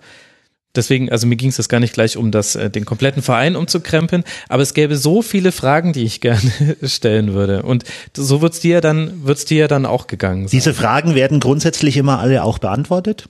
Teilweise halt im nicht öffentlichen Teil, mhm. ja. Ähm, und das ist, das ist auch etwas, was man sich bewahren sollte. Also diese Fragen zu stellen, weil wenn man mit diesen Fragen schwanger geht, dann kriegt man eben nicht raus, warum wird so gedacht, warum Gibt es da ein tieferes Verständnis? Im Falle von Do habe ich vielleicht so eine grobe Idee irgendwie. Warum? Da Könnte auch eher Idee. im monetären Bereich ja. liegen. Im positiven Eigenkapital hätte ja, ich jetzt auch genau. gesagt. Und ähm, aber das ist ja gemutmaßt. Und ähm, jetzt hast du mir sogar noch eine, eine, eine Meinung zu einem äh, Vorfall der Bayern. Ähm, ja, da siehst du mal, wie das geht. So sind die Systemmedien, die, die, die führen einen da aus Glatteis. Aber gab es denn da auch mal so Aha-Momente, wo du dir gedacht hast, ach, Wahnsinn, so habe ich darüber noch nie nachgedacht. Ja interessant. Also kannst du dich da noch an was erinnern, wo, wo sich deine Perspektive richtig krass äh, erweitert hat und vielleicht sogar deine eigene Position komplett verändert? Es war eine Situation äh, zweimal, eine vor kurzer Zeit erst, ähm, die allerdings in den sportlichen Bereich tatsächlich gefallen sind. Ähm, eine ist länger zurück, die hat mit Dieter Hecken zu tun. Da bin ich ihm heute noch sehr dankbar, weil ich mal gesagt habe, also ich hatte immer große Hemmungen, obwohl ich mich für Taktik und fürs Spiel schon sehr interessiere, mir das irgendwann mal eingeeignet habe, selber ein miserabler Fußballer war, das irgendwann mal mit der A-Jugend in der zweithöchsten Spielklasse sogar mit unserer Dorfmannschaft äh, bis dann irgendeiner muss dann gemerkt haben, dass ich da nicht hingehöre und dann war es auch schnell vorbei. Äh, aber ähm, ich habe mir das zu Herzen genommen, dass ähm, und Slaven Bilic hat das, glaube ich, in irgendeinem Elf-Freunde-Interview gesagt, so, wenn du in der fünften Klasse Fußball-Taktik ähm, unterrichtest, hast du in der zehnten Klasse perfekt ausgebildete Personen, die Fußballtaktik von vorne bis hinten erklären können. Und das war so, das hat mich dann fasziniert, das hat mich gereizt, so ein bisschen dieses Rasenschach. Und ich habe mich immer gescheut, aber in dem sportlichen Bereich damals eine Frage zu stellen. Weil ich mir gesagt, oh Gott, oh Gott, wenn der jetzt da, wenn ich da jetzt eine Frage stelle, dann denkt er doch, der Ehrenberg, der hat nicht mehr alle Tassen im Schrank. Was ist denn das hier? Und ich habe mich dann mal getraut, mit Dieter Hecking eine Frage zu stellen. Das würde jetzt zu weit führen. Das war wirklich so eine philosophische Deckungsverhalten, irgendwas. Und der Dieter Hecking hat sich dann bei uns in der äh, ähm, Gaststätte am, am Pfalzner Weiher hingesetzt, so hinsetzen, trinken jetzt einen Kaffee und er hat mir das eine halbe Stunde erklärt. Mhm. Und dafür bin ich ihm heute noch sehr dankbar, weil das wirklich so ein Schlüssel- und Aha-Moment ist. Und äh, ich glaube, im Nachhinein hat der Dieter Hecking damals auch gedacht, naja, so, so, so ganz blöd war die Frage ja auch nicht, weil die Antwort dementsprechend freundlich ausgefallen ist. Wenn, dann hat das zumindest gut ja? versteckt. nee, Dieter Hecking war auch jemand, der gesagt hat, wenn ihm was, also glaube ich, habe ich ganz gut abgeschnitten. Und, ähm, und ähm, die andere Geschichte, die war erst wirklich vor kurzem, weil ich mich dann halt auch so ein bisschen interessiert habe, wie läuft denn das irgendwie mit Spielbeobachtung und allem drum mhm. und dran. Das ist sehr einhergehend mit unserer Idee digitale Transformation ja. des Vereins, was man alles machen kann, dass sich da wirklich unser Spielanalyst und unser Sportvorstand sehr viel Zeit genommen hat, mir das zu erklären. Und das ist, ähm, das ist bisher aber auch bei allen anderen Bereichen so gewesen. Ähm, und ich glaube auch so dieses, dieses Miteinander, das hat auch nichts nichts äh, von irgendeiner Kumpelei oder Kumpanei zu tun oder so irgendwelche Seilschaften oder Netzwerke zu schmieden, sondern es hat einfach schlicht und ergreifend damit, glaube ich, zu tun, dass man schon merkt, dass ich in vielen Bereichen sehr offener, sehr aufgeschlossener, undogmatischer Mensch bin, undogmatisch im besten Sinne, nicht keine Ideale habe, aber auch keine extremen Dogmen vertrete, dass es halt einfach auch Sinn macht, sich mit mir über Dinge zu unterhalten. Jetzt hast du ja auch einiges im sportlichen Bereich erlebt. Also du hast schon angesprochen, die acht, die acht Spiele ohne, ohne Sieg. Da wollen wir jetzt nicht gleich wieder drauf zurückkommen, aber ich äh, sehe einen sechsten Platz in der ersten Liga. Das war das erfolgreichste Jahr. Es gab der DFB-Pokalsieg, dürfte ja auch in deine Zeit gefallen sein. Nein, der war vier war Jahre das, vorher. Ja, ja, ja. Ach, 2007. Ach stimmt, da war ich ja noch in Freiburg. Richtig, ich habe gerade die DFB-Pokalsiege ähm, ver, verwechselt. Aber es gab zum Beispiel auch äh, eine, ähm, einen recht überraschenden Wechsel von Dieter Hecking dann äh, zum VfL Wolfsburg. Und jetzt wissen wir ja schon, das ist nicht dein zentraler Bereich und trotzdem ist das ja der Kern dessen, um das sich alles dreht. Wenn die Mannschaft, ihr könntet das tollste Konzept für den Club haben, wenn die Mannschaft Viertliga-Fußball spielt, dann wird man in der vierten Liga landen über kurz oder lang. Da kann er nicht mal mehr die Relegation dann allzu häufig noch retten. Äh, was waren denn da so die, die interessantesten Momente und wie hast du die dann auch anders erlebt in deiner neuen Rolle?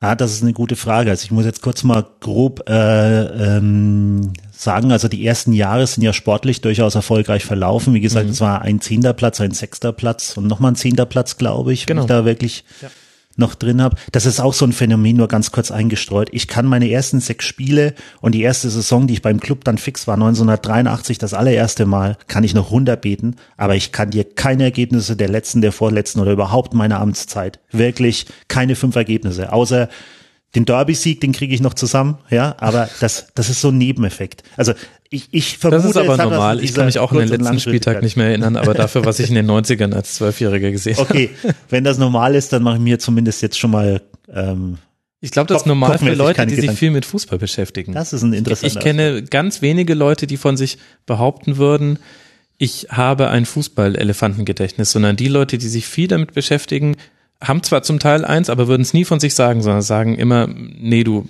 wie hat letztes Wochenende Werder gegen Hoffenheim gespielt? Hm, muss ich jetzt mal kurz überlegen.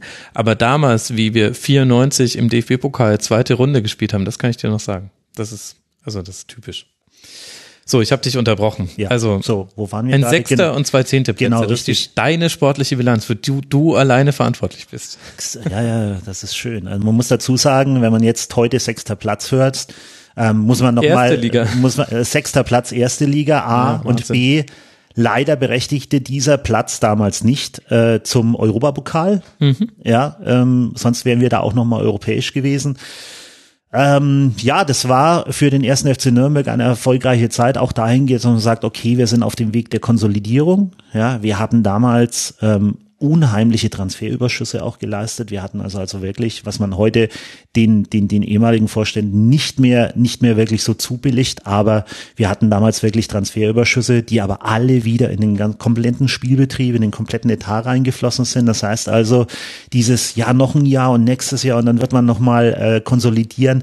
Das, das war immer getrieben von, von der Zeit und getrieben von den Umständen, dass du den Etat in der ersten Liga immer ganz massiv strecken musstest, um auch mitspielen zu können können und wir trotzdem immer, ich glaube, einmal in dieser Amtszeit bis zum Abstieg 13, 14, ich glaube mal den viert- oder fünft niedrigsten Etat nur hatten, ansonsten immer in den letzten zwei oder drei ähm, zwei niedrigsten Etats äh, uns da so platziert haben. Und ähm, ja, das war, das war wie gesagt eine Zeit, in der man dann auch ähm, relativ viel gelernt habe. Ich, wie gesagt, durch meinen Job hat dann auch äh, immer so ein bisschen Netzwerke geschaffen, habe mhm. diesen und jenen kennengelernt bei Auswärtsspielen, weil ich muss sagen, ich bin einer der äh, Kollegen, die relativ häufig dann auch dabei waren. Das heißt also so eine 30, 30er Saison wie man unter Fans sagt, ist für mich eigentlich normal. Die letzte Saison war sogar eine 34er plus Pokal.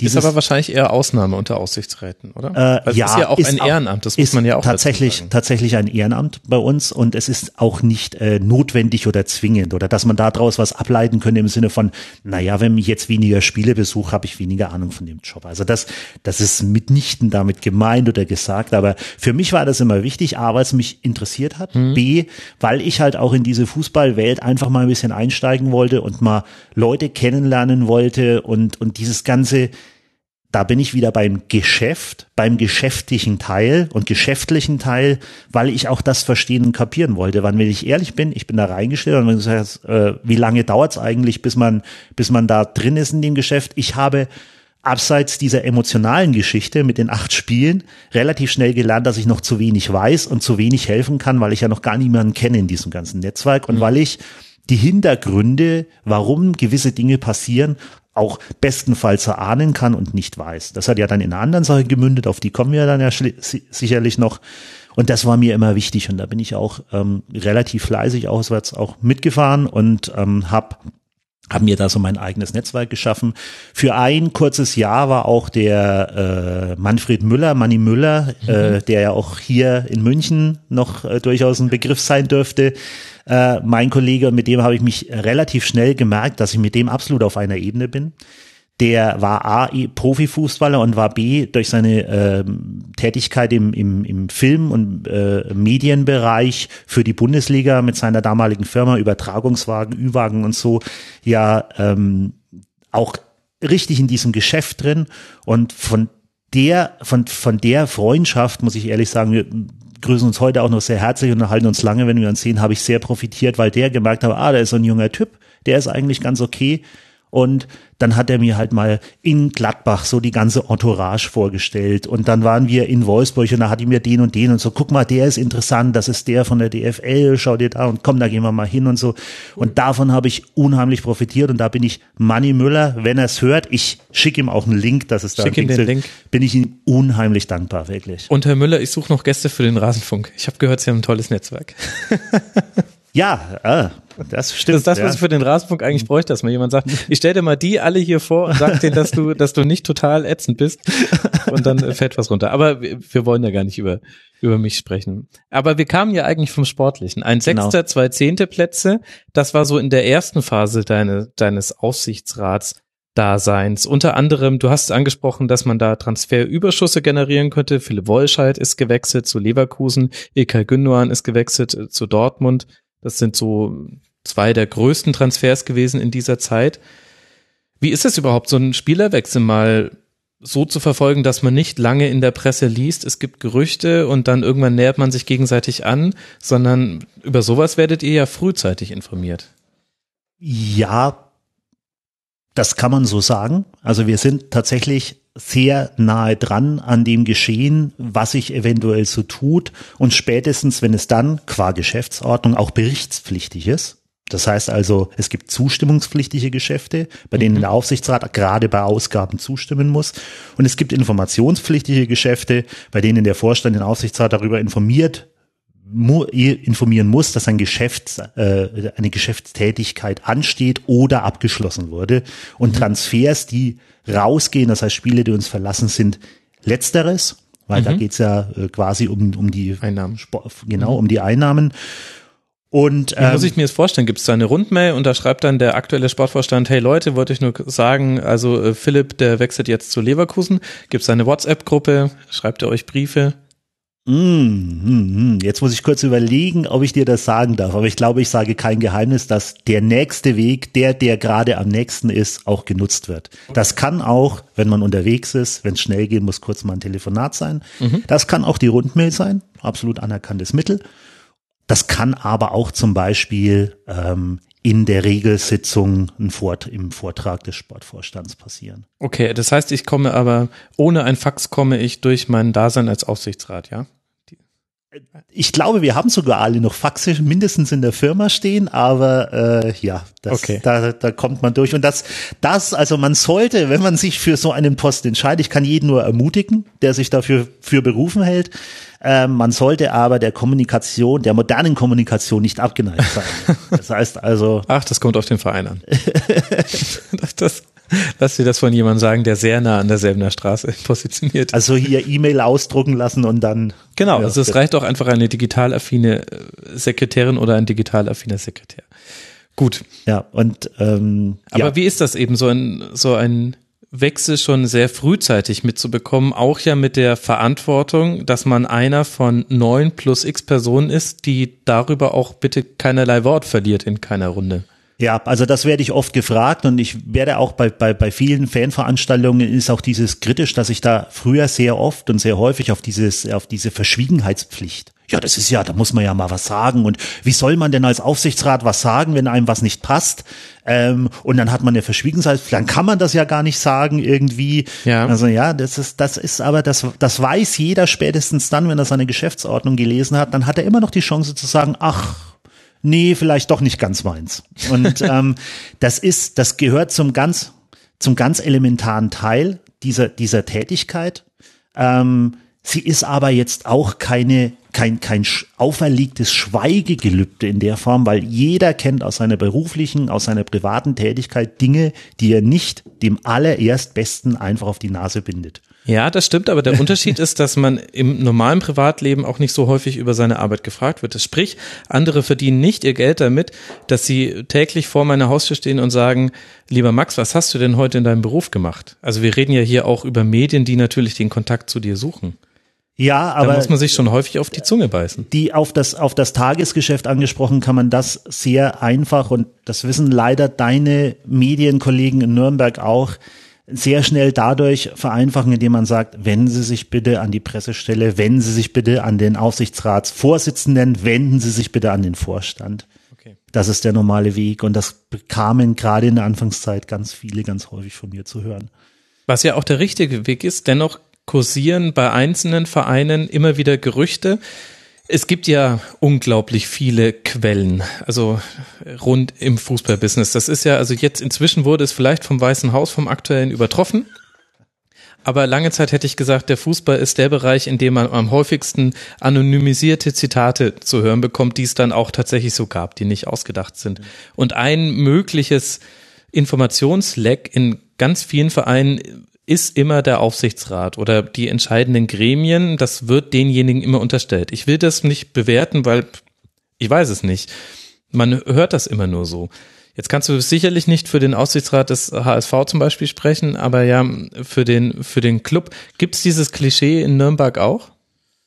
Das Klischee hält sich, glaube ich, in der Fußballwelt so ganz allgemein. Und es rührt daher vielleicht auch ein bisschen, weil ja es beim Aufsichtsrat durchaus möglich ist, dass Menschen, die aus der freien Wirtschaft kommen, die auch Fanvertreter sind, die aber in der Regel nicht so geübt darin sind, dass sie, wie gesagt, von Journalisten belagert und öffn- äh, belagert werden und Öffentlichkeitsarbeit machen müssen, dass daher auch viele dieser Dinge rühren.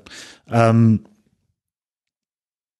pauschal kann man das, glaube ich, so nicht sagen, weil ich glaube, wenn diese einfache Direktive, die vielleicht auch manchmal schwer ist, ja, weil man halt auch sagt, oh Gott, oh Gott, weil äh, in der Zeitung kann ja auch stehen, hat keine eigene Meinung, hat nichts dazu gesagt, wenn du jemanden weiterleitest. Ne? Es gibt ja immer so diesen und jenen Kniff. Aber das ist einfach wirklich, und das muss ich sagen, also bei uns in Nürnberg hat jeder die Chance gehabt, nachdem er das weiß und nachdem er das gesehen hat, auch zu sagen, nee, das ist leider nicht meine Welt. Das möchte ich leider so nicht. Ja, ich möchte dann immer doch noch äh, eine andere Öffentlichkeitsarbeit wahrnehmen, als ich das als Aufsichtsrat tun müsste. Und dann äh, wäre das auch schnell erledigt werden. Das tut natürlich auch keiner.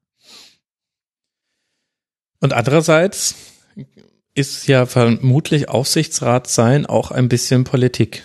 Also auch wenn wir hier von einem Ehrenamt sprechen, man darf weitreichende Entscheidungen treffen und überall, wo weitreichende Entscheidungen getroffen werden, prallen ja verschiedene Typen von Menschen aufeinander und da gibt es doch bestimmt auch Gibt's, wird das äh, thematisiert im Aufsichtsrat, wenn zum Beispiel Informationen dann doch mal irgendwie durchgesickert sind? Redet man über sowas offen? Wird man für sowas vielleicht auch vom, vom sportlichen Vorstand dann hm, na, zur Rechenschaft kann er nicht ziehen, weil da ist das äh, Beziehungsverhältnis das falsche, aber äh, geht man mit sowas offen um? Wie wichtig ist Berichterstattung für einen Aufsichtsrat? Also ich kann jetzt natürlich nicht für den 1. FC Nürnberg sprechen, weil da immer alles sauber und ordentlich natürlich, und hattet ja äh, auch keine Probleme. Aber, aber ich würde sagen, dass man sowas tatsächlich offen und ehrlich ansprechen sollte.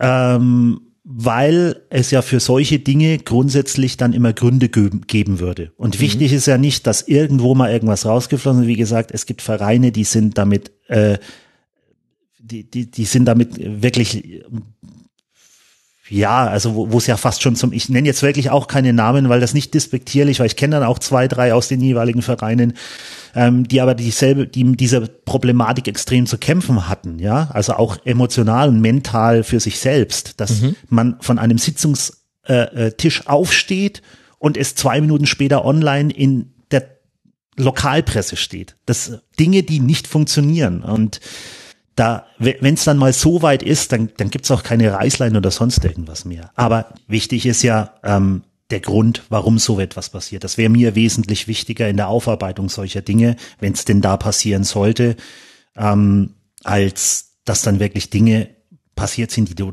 ohnehin nicht mehr zurückdrehen müsstest. Und Indiskretionen im Fußball, ich glaube, das ist auch etwas, was jetzt keine Erfindung der Neuzeit ist oder nee, nee, nee, nee. Ne? Das ist äh, das ist durchaus etwas, mit dem mit dem die Branche ja grundsätzlich auch immer ein kleines bisschen leben muss.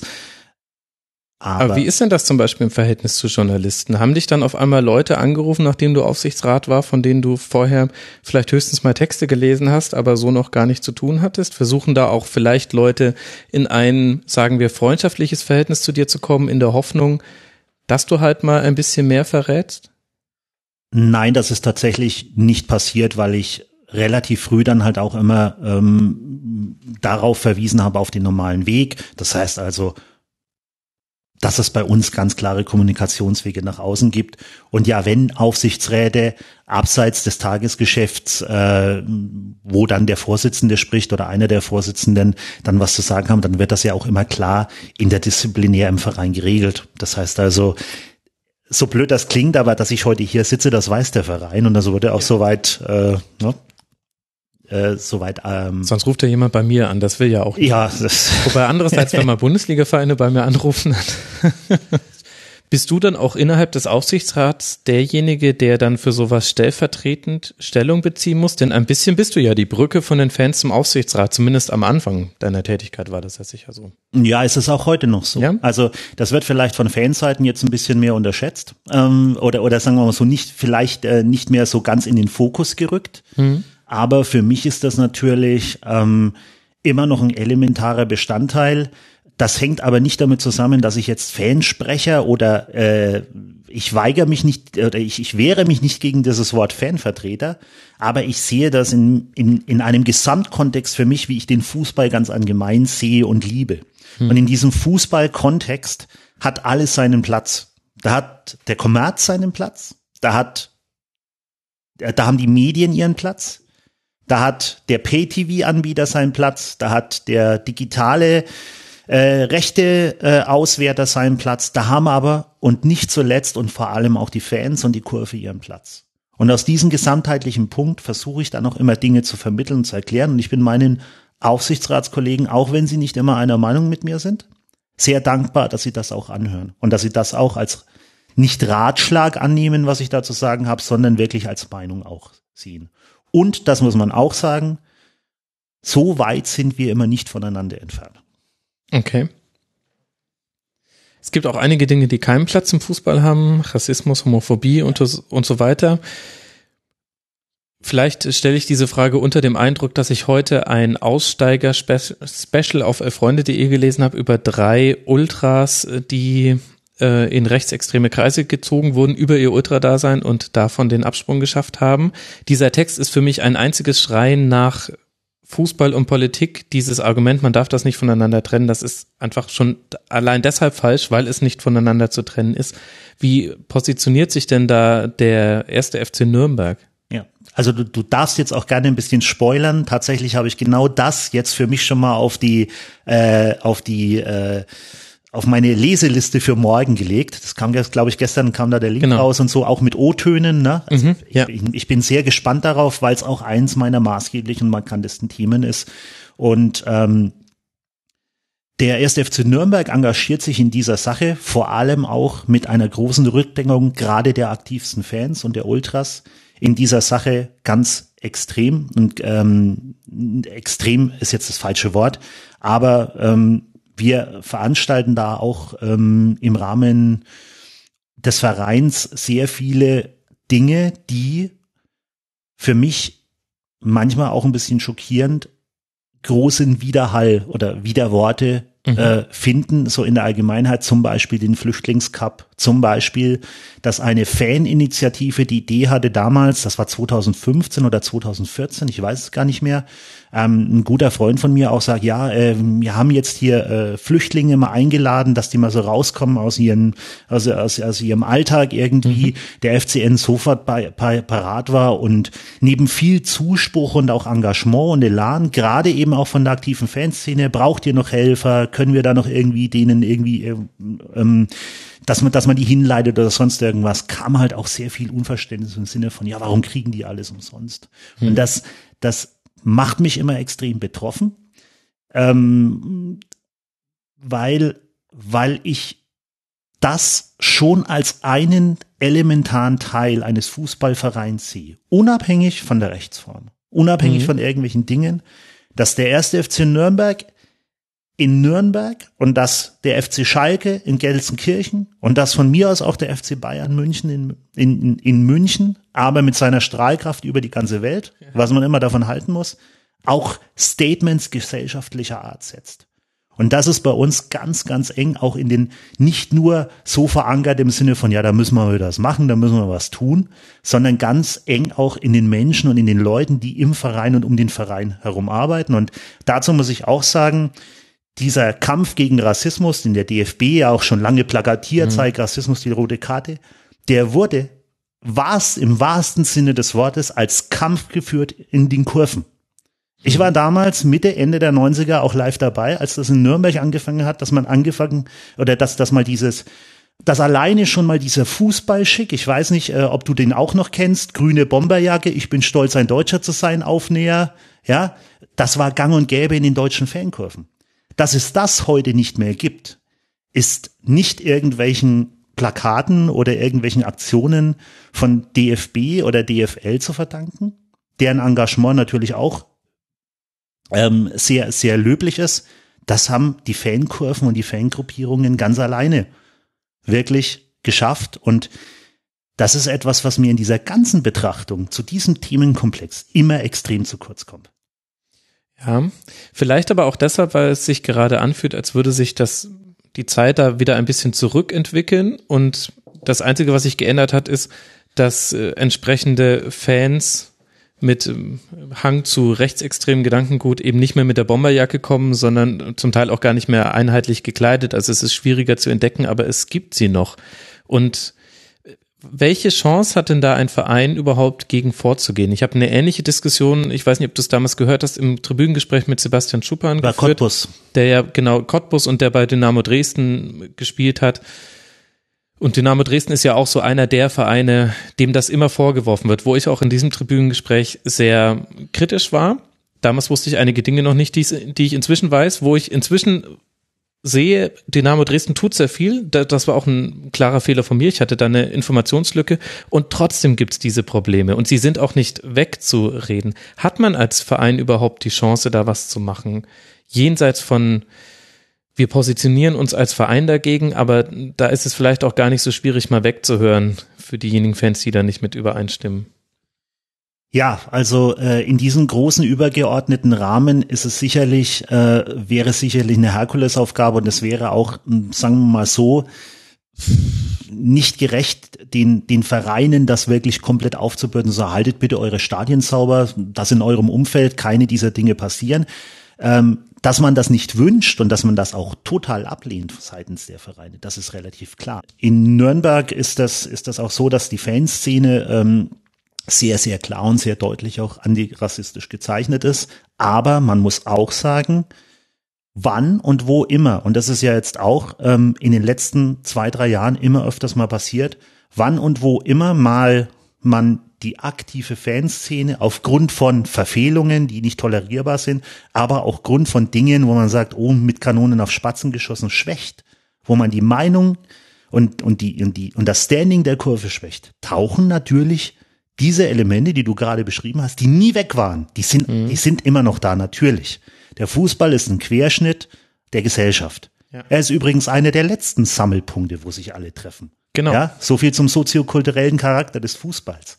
Aber ähm, bezogen auf dieses Thema, dass solche Kräfte sich immer besser organisieren, das sieht man abseits des Fußballs, wie wie du schon sagst, die Bomberjacken äh, und die Aufnäher sind quasi weg. Ja, äh, na, äh, autonome Nationalisten sehen völlig anders aus als, als früher.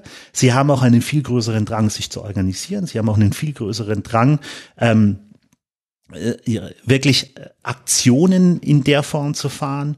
Und sie haben einen ganz anderen Vernetzungsgedanken.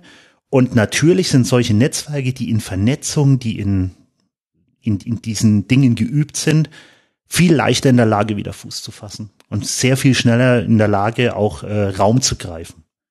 Und ähm, das ist eigentlich auch ein Teil, der immer dann und dort auftritt, wo man, wo die aktive Fanszene aus vielerlei Gründen gerade geschwächt wird. Mhm. Das ist, das ist zu beobachten an zwei, drei Stellen, ohne jetzt da Namen oder irgendwie zu nennen. Aber das ist schon auch ein Hinweis drauf, ähm, dass dieses Problem A nicht weg ist, dass man es äh, tunlichst nicht unterschätzen sollte, meiner Meinung nach. Aber dass man als Verein immer auch ein Stück, ja, hilflos ist, hilflos im Sinne von, dass man dieses Problem nicht alleine in den Griff bekommt. Ja, das stimmt. Es ist ja auch ein gesamtgesellschaftliches Problem und dafür können ja die Bundesliga-Vereine nicht. Auf der anderen Seite sind sie vielleicht eine der letzten Institutionen, die auf die Jugend zugreifen kann, neben Schulen. Und Fußball, vor allem die Ultrakultur, ist eine Jugendbewegung und in und Jugendliche sind besonders empfänglich dafür, die sind vereinfacht gesprochen noch formbar, sind sich noch nicht sicher in den Weltpositionen, suchen Anerkennung, suchen Halt, gerade männliche Jugendliche, da gibt's genügend Studien zu. Das heißt, äh, der, der Fußball hat auch eigentlich den perfekten Ansatzpunkt, um da auch Präventionsarbeit zu leisten. Fanprojekte etc. Würdest du dir da manchmal noch mehr Unterstützung wünschen? Denn das ist ja auch eine finanzielle Frage. Ihr könnt jetzt auch nicht sagen, wir machen, wir stellen 30 Leute nur für Fanprojekte ein. Das ginge ja nur in einer konzertierten Aktion. Wenn ich mich aber umgucke im Fußball, dann sehe ich da schon in den, nicht nur bei den Vereinen, sondern auch bei den Verbänden und bei der Liga, da sehe ich Millionenbeträge rumliegen, wo ich sagen würde, davon jetzt einfach mal zehn abzuzwacken, das wäre eigentlich schon drin, um dafür bei den meinetwegen 36 Erst- und Zweitligisten zu helfen, Fanprojekte aufzubauen. Ja, also die Fanprojekte, das muss man dazu sagen, der Vollständigkeit halber, werden ja finanziert von äh, Region, von äh, ähm, Land und dann vom Verein. Das mhm. heißt also, es soll sehr unabhängig sein. Und dann gibt es so einen Föderalismus, der sagt, wenn die Stadt so und so viel oder das Land so und so viel zahlt, dann zahlt auch der Verein so und so viel. Das heißt also, dass, dass die, die, wie viele Fanprojekte oder wie das Fanprojekt besteuert, begünstigt in irgendeiner Form be, ähm, ähm, ja, begünstigt wird, das hat man auch so ein bisschen selber in der Hand. Aber Fanprojekte, das muss man der Vollständigkeit halber, nicht, dass die Leute denken, Fanprojekte sind dann bezahlt vom Verein, sind völlig autark handelte Dinge, weil man ja durchaus auch mal Klientel hat, die vielleicht mal mit dem Verein äh, in mhm. Konflikt gerät. Das ist ganz wichtig. Was unterhalb des Vereins aufgebaut ist, ist die Fanbetreuung. Mhm. Das heißt also die Fanclubbetreuung, die klassische, nur um das sauber zu trennen.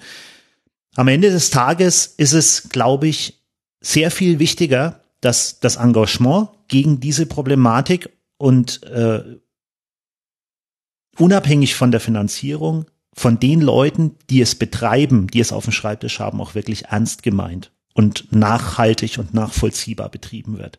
Wenn das quasi jetzt, ohne dass jemand so unterstellen, wenn das pauschal immer so eine Werbeaktion ist, weil man sagt, na ja, man muss halt das Plakat hochhalten gegen Rassismus mhm. und dann äh, ist das Thema wieder und dann, ach, so ist eigentlich das Plakat gegen Rassismus, das müssen wir doch hochhalten bei jedem zweiten Heimspiel. Ah ja, das liegt irgendwo da, schau halt mal. So. Wenn es diesen Charakter hat, dann lasst's bleiben.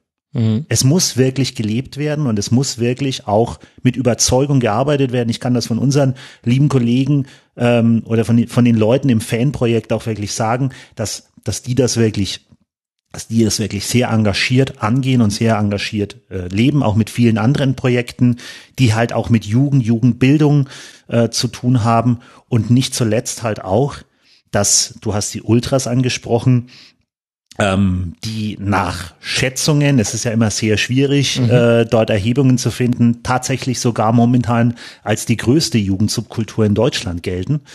Ähm, dass, dass die auch hier ihre Wirkmacht dahingehend entfalten.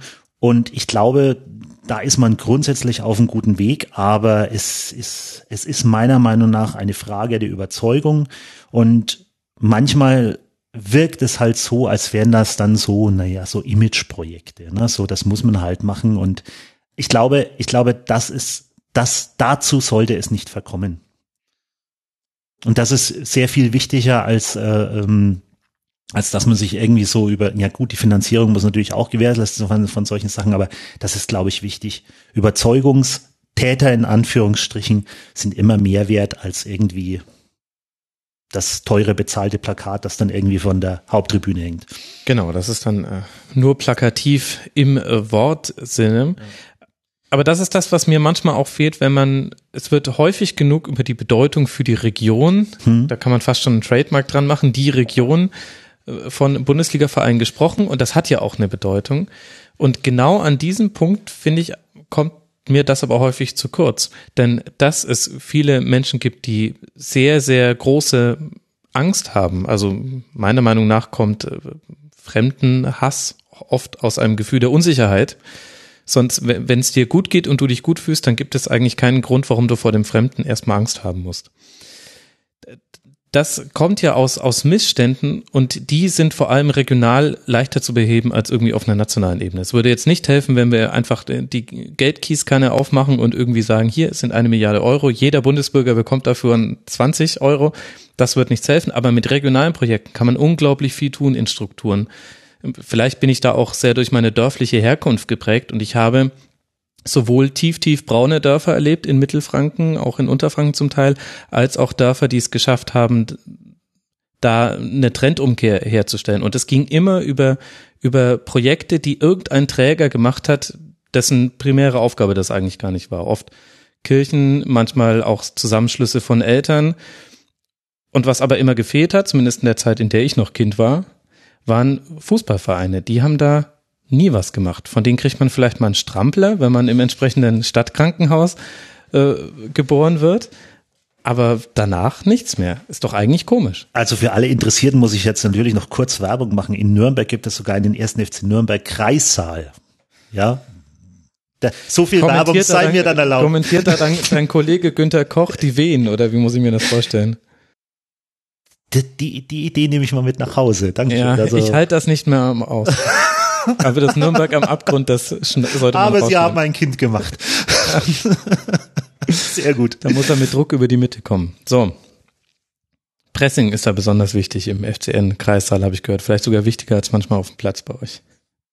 Aber wir waren ja bei lokalen Projekten von Fußballvereinen. Ja, ich äh, kann hier nur aus eigener Erfahrung eine Sache ähm, erzählen. das heißt also, äh, das Thema liegt mir aus verschiedenen Gründen sehr am Herzen, unter anderem auch, weil ich auch aus einem Ort stamme, der, als ich sehr jung war, als ich meine soziokulturelle äh, über die Punk- und Hardcore-Punk-Musik äh, soziokulturelle Prägung erfahren habe, ähm, sehr viele Probleme mit diesem Thema hatte. Und äh, ich da auch durchaus handfeste Erfahrungen gemacht habe mit neonazistischen und rassistischen Umtrieben Anfang, Mitte der 90er Jahre. Ähm, in der Nähe von Kulmach gibt es einen kleinen Ort, der heißt Schwarzach. Und dieser Ort wurde, ja, man kann fast schon sagen, drangsaliert und, und, und malträtiert von äh, immer einer immer stärkeren werdenden äh, Organis Organisation von, von Neonazis.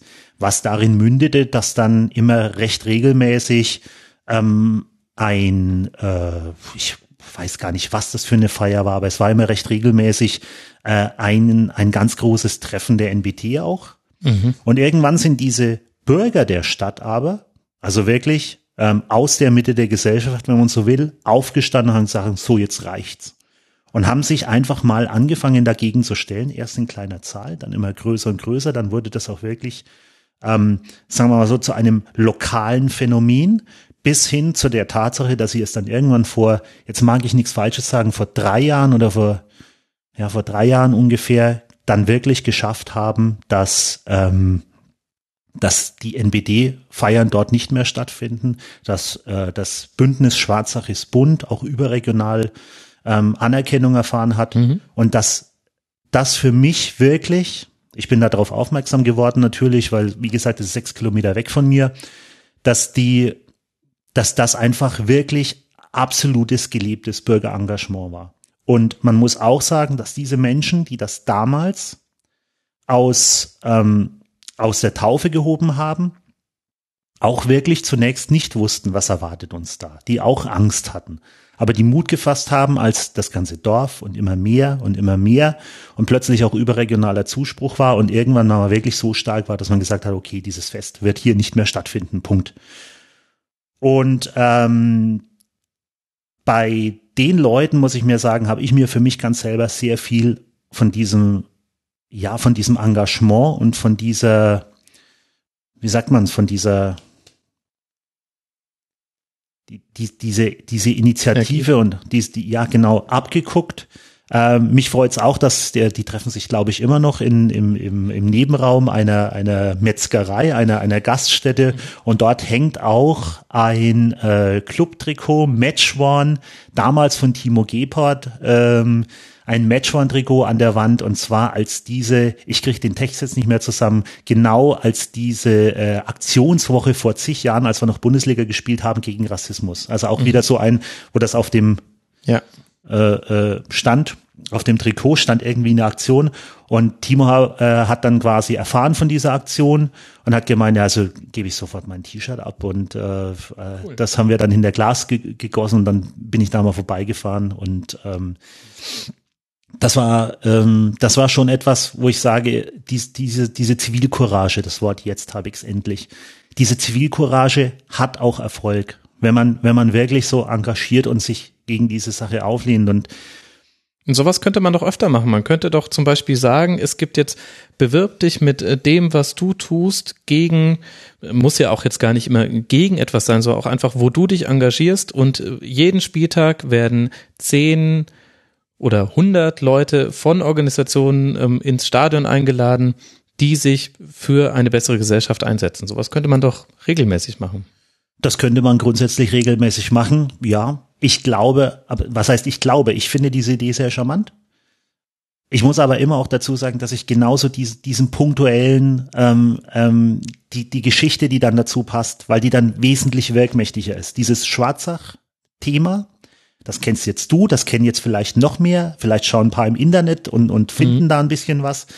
Ähm, aber das war damals so wirkmächtig für mich ganz persönlich und auch, dass der Verein das damals äh, äh, so mitbekommen hat, dass da heute sich noch Leute dran erinnern und dass sie sagen, ja, damals hier und wenn dann jemand da in der Gaststätte vorbeikommt und sagt, guck mal, warum hängen da ein Clubtrikot, dass da auch die Geschichte dazu passt. Mhm. Das ist, glaube ich, etwas, was die Sache dann weiterträgt. Und ähm, genau, das würdet ihr das dann ist, über ja. was anderes auch machen. Also es muss jetzt auch nicht sein mit jedem Spieltag oder sonst wie, aber als Verein hat man ja die Möglichkeit, entweder direkt eigene Projekte zu starten, dann ist man logischerweise immer im Fußballumfeld und immer auch, du hast ja die Trennung von Verein und Fanprojekten auch völlig richtig ja vorhin schon beschrieben, aber man kann ja auch Bürgerinitiative fördern, ins Rampenlicht stellen, meinetwegen in jedem Stadionzeitschrift eine, eine Seite freiräumen für das Projekt des Spieltags und vielleicht mal auf einen Song aus den 80ern, äh, 90ern und dem besten von heute im Stadionprogramm verzichten und dafür noch kurz irgendwie zwei Leute der Aktion vorstellen.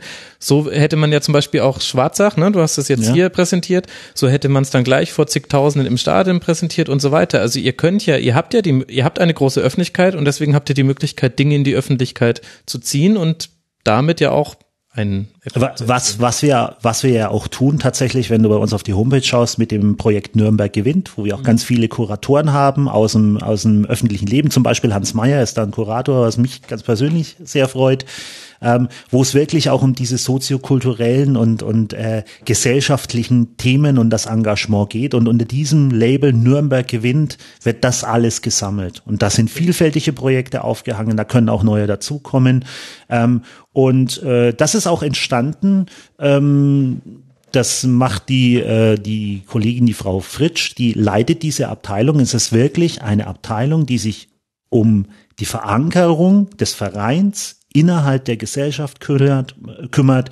Ich verwende da immer gerne den Begriff soziokulturell. Das mhm. verspricht, das spricht's immer am, am besten an, auch wenn das so, so ein Kunstwort ist. Das ist wahrscheinlich das, was man jetzt neudeutsch als CSR, also Corporate Social Responsibility. Das ist, das ist, das ist unsere äh, CSR-Abteilung, ja, ja, ganz genau. Mhm. Also darunter ist es aufgehangen. Den Wie groß ist das? Ist das nur die Frau Fritsch oder? Ähm, das wird, das wird immer relativ ähm, ähm, projektbezogen dann so bearbeitet, dass dann auch Leute aus der, aus anderen Abteilungen dann dazukommen und das auch wirklich sehr tragen. Und was ganz wichtig ist, weshalb ich auch vorhin gesagt habe, so ein Plakat aufhängen und irgendwie, ja, das ist schön, das ist plakativ, wie du schon gesagt hast, im wahrsten Sinne des Wortes. Aber wenn du so etwas tust, dann brauchst du die Menschen und dann brauchst du die Überzeugung der Leute und auch die mhm. Menschen im Verein, dass das gelebt werden muss, dass das auch Sinn macht. Und dass das Sinn macht, dass es auch auf den Verein zurückkommt mit positivem Engagement, das merken wir an jeder Stelle. Und dieses Projekt läuft jetzt, jetzt darf ich auch nichts Falsches sagen, seit zwei oder drei Jahren. Und wir, wir merken einfach, dass, dass, dass das wirklich so fast schon ein Eigenleben entwickelt. Mhm. Und dass, ähm, dass das einfach wirklich auch eine gute Sache ist und ich da auch nur die Kollegen anderer Vereine extrem dazu ermutigen kann, diese, diese kulturelle, diese gesellschaftliche, lokale Verantwortung auch zu übernehmen, was sich das unbedingt auszahlt auch. Ja, man kommt nicht raus aus dem Kontext, in dem man auch als Bundesliga-Verein hängt, auch wenn man so ein bisschen im Fußballbusiness ja immer über der Welt schwebt, aber die Welt holt den Fußball immer wieder ein an verschiedenen Stellen. Nicht zuletzt, wenn die Welt zu Gast im Stadion ist ja. etwas äh, groß formuliert. Du, wir haben vorhin immer mal wieder schon äh, das Thema gestreift, äh, dass du gemerkt hast, 2011, du bist in den Aufsichtsrat gekommen, mir fehlen da noch einige Puzzlestücke an Wissen. Ich kann zwar Bilanzen lesen wie Spielberichte, aber ein paar andere Dinge kenne ich noch nicht so gut. Und dann hast du dich dazu entschieden, eine Fortbildung zu machen. Ja. Es gibt also die, eine Fortbildung, die einen D-Bereich schlauer macht. Das musst du uns jetzt erklären. Was war das für eine Fortbildung? Ja, also ähm, um es chronologisch zu bleiben, ähm, ist diese Fortbildung tatsächlich in eine Zeit gefallen, in der ich ein Jahr lang kein Aufsichtsrat war. Man muss das vielleicht so erklären. Äh, 2014 für alle Clubfans, die wissen das noch, ein sehr schmerzlicher Abstieg äh, mit einem auch drei Jahre später oder vier Jahre später nicht mehr zu fassenden Schneckenrennen am Tabellenende, äh, das, das, das so unglaublich war, in dem so unglaubliche Schlaglichter passiert sind, mit acht Verletzten teilweise und das war, das war, das war eine, eine ganz komische Zeit. Ich komme dann gleich auf die, auf die äh, Weiterbildung. Ja, ja, alles gut. Und Und danach war dann der Abstieg und dann der, äh, ja, das, das Thema äh, zweite Liga und ähm, da hast du gesagt, nee, zweite Liga gehe ich nicht mit. Ja, das war, sagen wir mal so, also ich muss da jetzt ein bisschen persönlich werden. Es ist äh, schlicht und ergreifend so gewesen, dass es bei mir ähm, gesundheitlich schon immer, immer so ein bisschen so eine Gratwanderung war. Was traue ich meinem Körper zu? Was traue ich mir zu? Ähm, du siehst mich jetzt hier, die Hörer nicht. Das heißt also, äh, ich wachse. Top in Form. Ich wachse seit ein paar Jahren nur noch nach vorne und das ist jetzt aber auch schon wieder besser geworden. Ähm, es war, es war einfach eine Zeit, in der ich mir beruflich und auch durch diesen Stress im Fußball, das kann ich nicht anders sagen, einfach viel zu viel zugemutet habe. Und ähm, es gab dann so ein Schlaglicht für mich. Ähm, lustiger, nicht lustigerweise, sondern es war ähm, kurz bevor man sich melden musste, ob man wieder zum Aufsichtsrat kandidiert. Und ich habe meine Bewerbung und alles schon abgegeben und es war ein Sonntagsspiel in Karlsruhe. Mhm das nationale Bekanntheit durch einen anderen Aspekt erlangt hat, nämlich dass vermeintlich die Spieler nach dem Spiel die Trikots abgeben musste. Ah. Das war so, ja, ein Fall, der ein bisschen durch die Medien ging. Mhm.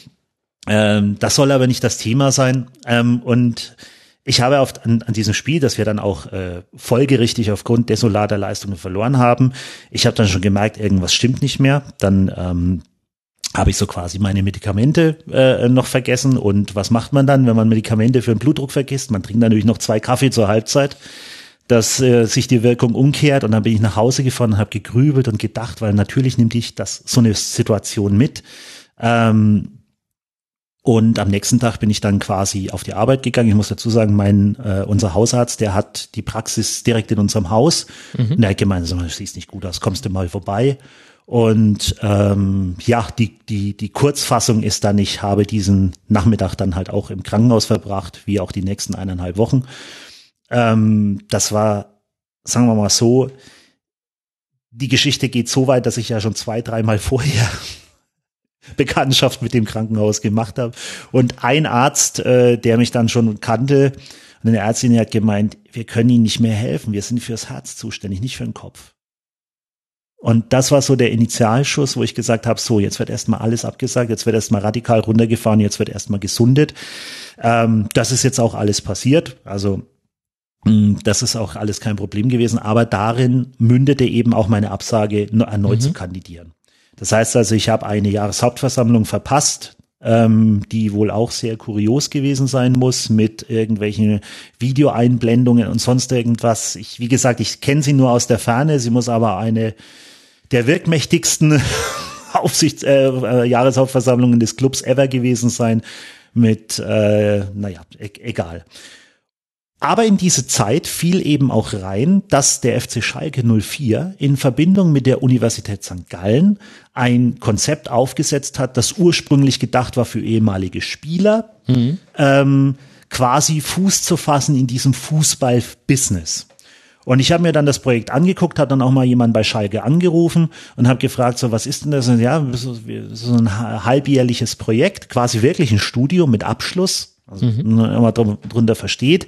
Und es soll halt A, sehr praxisnahe sein, der Teil bei uns auf Schalke, mit Event, äh, Arena-Management, mit ähm, ganz klassischen äh, damals noch Horst Held mit äh, mit quasi Gesprächen mit den mit den Managern, also ganz klassisch so wie es Alexander Joos hat einen Vor, äh, Vortrag über Management gehalten. Das war also alles wirklich großartig und auf der anderen Seite wirklich diesen diesen fachlichen Aspekt untermauert von der Uni St. Gallen, das heißt also mit den Regelwochen unten in St. Gallen. Und das hat mich von Anfang an fasziniert und dann habe ich aber gesagt, ey Leute, pff, schwierig, für mich macht's ja keinen Sinn mehr. Und dann habe ich gesagt, nee, das gehört jetzt zum Teil meines persönlichen Restrukturierungsprogramms, also auch gesundheitlich und inhaltlich. Ich hatte da immer wahnsinnig Lust drauf und ich mhm. wollte das machen. Und es ist ja auch aus der Prämisse entstanden, dass ich längst noch nicht alles weiß, was ich glaube, wissen zu müssen über dieses Geschäft. Und dann habe ich das 2015, habe ich das dann quasi abgeschlossen im Juli. Ähm, mit mir zum Beispiel in diesem Kurs war Jens Keller, mhm. Malik Fatih zum Beispiel, ähm, aus, aus der Schweiz David Degen, mhm. den, den man zum Beispiel auch noch aus seiner Zeit aus Gladbach kennt. Aber auch ganz viele Leute aus der Wirtschaft, die aus anderer Sicht mit dem Fußball zu tun haben oder mit Sport ganz allgemein. Ähm, nämlich, dass sie Sponsoren waren oder quasi in dieser anderen Bereich aktiv waren. Und das war eine so unglaublich befruchtende Gruppe mhm. ähm, und wirklich sagen wir mal so, die Lehrinhalte von Schalke, die Lehrinhalte vor allem von der Uni St. Gallen, die waren so unheimlich wichtig, weil ich endlich mal dieses Learning by Doing mit einer Grafik unterfüttern konnte, weil ich dieses A in, in Schema pressen konnte, mhm. was mir heute in meiner zweiten Anzeigeaufsichtsrat unheimlich viel hilft, Dinge sachlicher zu bewerten, aber sehr, sehr befruchtend waren zum Beispiel, sich einfach mal an den Tisch zu setzen, wenn sich ähm, wenn sich Leute, die aus diesem Geschäft und schon langjährig in diesem Geschäft waren, ähm, einfach mal so über die Kaderplanung von X unterhalten. Da mal zuzuhören und einfach mal zu sagen, ah ja, da nehme ich mir ganz viel mit und aus dieser Idee Kader, Kadermathematik zum Beispiel oder Gremienethik, wie sowas angelegt wird, das war für mich ganz wichtig. Was ist Kadermathematik? Kadermathematik ist im Endeffekt, okay, zwei rechts, zwei links, vier Innenverteidiger, defensive Sechser äh, nie sparen, immer lieber ein mehr als ein zu wenig. Außer man ist so dieser HSV? Klassiker, ja. ja. Okay.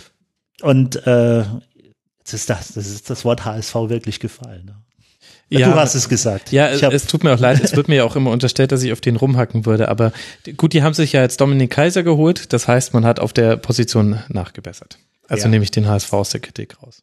Richtig. Und das ist, ähm, das ist also etwas, was man, was, was da quasi so auch vermittelt wurde. Und da bin ich sehr dankbar, weil das war ein Kurs, der war damals neu. Inzwischen haben auch ganz viele nachgezogen. Es gibt ihn auch vom DFB, ich glaube, es gibt ihn auch vom Wolfsburg, es gibt ihn von vielen anderen Vereinen, mhm. genau immer in Verbindung mit einem äh, ähm, Lehr, äh, Lehrstuhl oder zumindest mit dem Bildungsträger zusammen. Und das war für mich ganz eminent wichtig. Und der geht jetzt in die vierte Runde. Gerald Asamoah hat zum Beispiel vor zwei Jahren noch abgeschlossen. Und die ganzen Kollegen treffe ich auch am letzten Samstag im Januar wieder. Da haben wir Alumni-Treffen bei VfB gegen Schalke. Und da bin ich mal gespannt. Ja. Und äh, das war für mich unheimlich wichtig. Und wie gesagt, ich hatte damals eben so ein, ein Jahr, wo ich kein Aufsichtsrat war und wo ich eigentlich auch keiner mehr werden wollte. Hab mir aber dann gesagt, naja, dann ist ja dieses ganze Studium eigentlich, ich, ne, eigentlich hinfällig. Und dann wurde ich aber auch so gefragt, ähm, so, sag mal, hast du nicht wieder Lust? Mhm. Und es war damals, inzwischen muss man sagen, auch ein neuer Aufsichtsrat. Es war ein neuer Vorstand da. Es gab also ganz viel Aufbruchstimmung. Und man hat mir da bedeutet, dass es vielleicht interessant wäre, wenn ich da mithelfen könnte und würde, und das äh, bin ich dann auch glücklicherweise wieder gewählt worden. Und ähm, dann ging es da weiter. Aber wie gesagt, dieses, diese, diese Zeit, also man nennt das umgangssprachlich die Schalke Akademie. Das, das finde ich sehr witzig. Die war, die war für mich, die war für mich wirklich auch nochmal so ein Fingerzeig im Sinne von, ah ja. Und meine Abschlussarbeit, und da war ich wirklich der Exot in dieser Klasse. Ja. Aber ich muss auch sagen, sehr aufgeschlossen, vor allem auch von Uni St. Gallen äh, die Abschlussarbeit war der Fußball zwischen Volkssport und Kommerzialisierung. Ein Thema, das sich für mich extrem durchträgt und das mich auch in diesem Studium sehr geprägt hat, weil du hattest dann, dann auch verschiedene Meinungen von 50 plus 1 muss komplett wegfallen, die Investoren und hier und da. Mhm. Und äh, auf der anderen Seite ähm, halt auch so eine Position, eine sehr archaische Position, wie ich heute finde, so nein, Fußball, Volkssport und so. Und anfänglich haben sich diese beiden Meinungen gar nicht so vertragen. Und irgendwann hast du gemerkt, Moment mal, wir kommen ja eigentlich nur weiter, wenn man das als großes Gesamtes sieht. Ja. Wenn, wenn du wirklich sagst, ich glaube nicht, und ich glaube zum Beispiel nicht, wenn sich Verbände und aktive Fans oder überhaupt irgendwelche Fangruppierungen treffen und anhand Demarkationslinien jetzt definieren, wer denn jetzt was kriegt. Zum Beispiel Stehplätze müssen auf jeden Fall erhalten bleiben. Dann sagt der Verband, ja, aber dafür brauchen wir dann ein Montagsspiel mehr zur, zur. Mhm. Ich glaube nicht an diese Demarkationslinie. Ich glaube, Aber wie ich, kann man sich dann einigen? Wenn ich das wüsste, wäre ich höchstwahrscheinlich ein sehr reicher Mensch. Ja, weil an ist das nicht das Problem Position. dadurch, dass, dass wenn wir über solche Themen sprechen und wir jetzt in dem Fall sind ja die Antagonisten zueinander der DFB und äh, die Ultras, die jeweils die sagen wir jetzt einfach mal das Sprachwort der jeweils anderen Position sind. Und es ist nicht davon auszugehen, dass in einer Diskussion, egal wie lange sie dauern mag, die eine Seite der anderen Seite so viele Argumente zeigt, die die noch nie gehört hat, dass die andere Seite sagt, Mensch, ihr habt ja recht. 50 plus 1 muss ja wirklich bleiben. Das wird ja nicht passieren, sondern wir bewegen uns ja in einem. Für 50 Welt. plus 1 sind wahrscheinlich beide Parteien. Stimmt, das wäre das wäre jetzt dann mit der DFL, genau, da habe ich jetzt zwei Themen miteinander vermischt.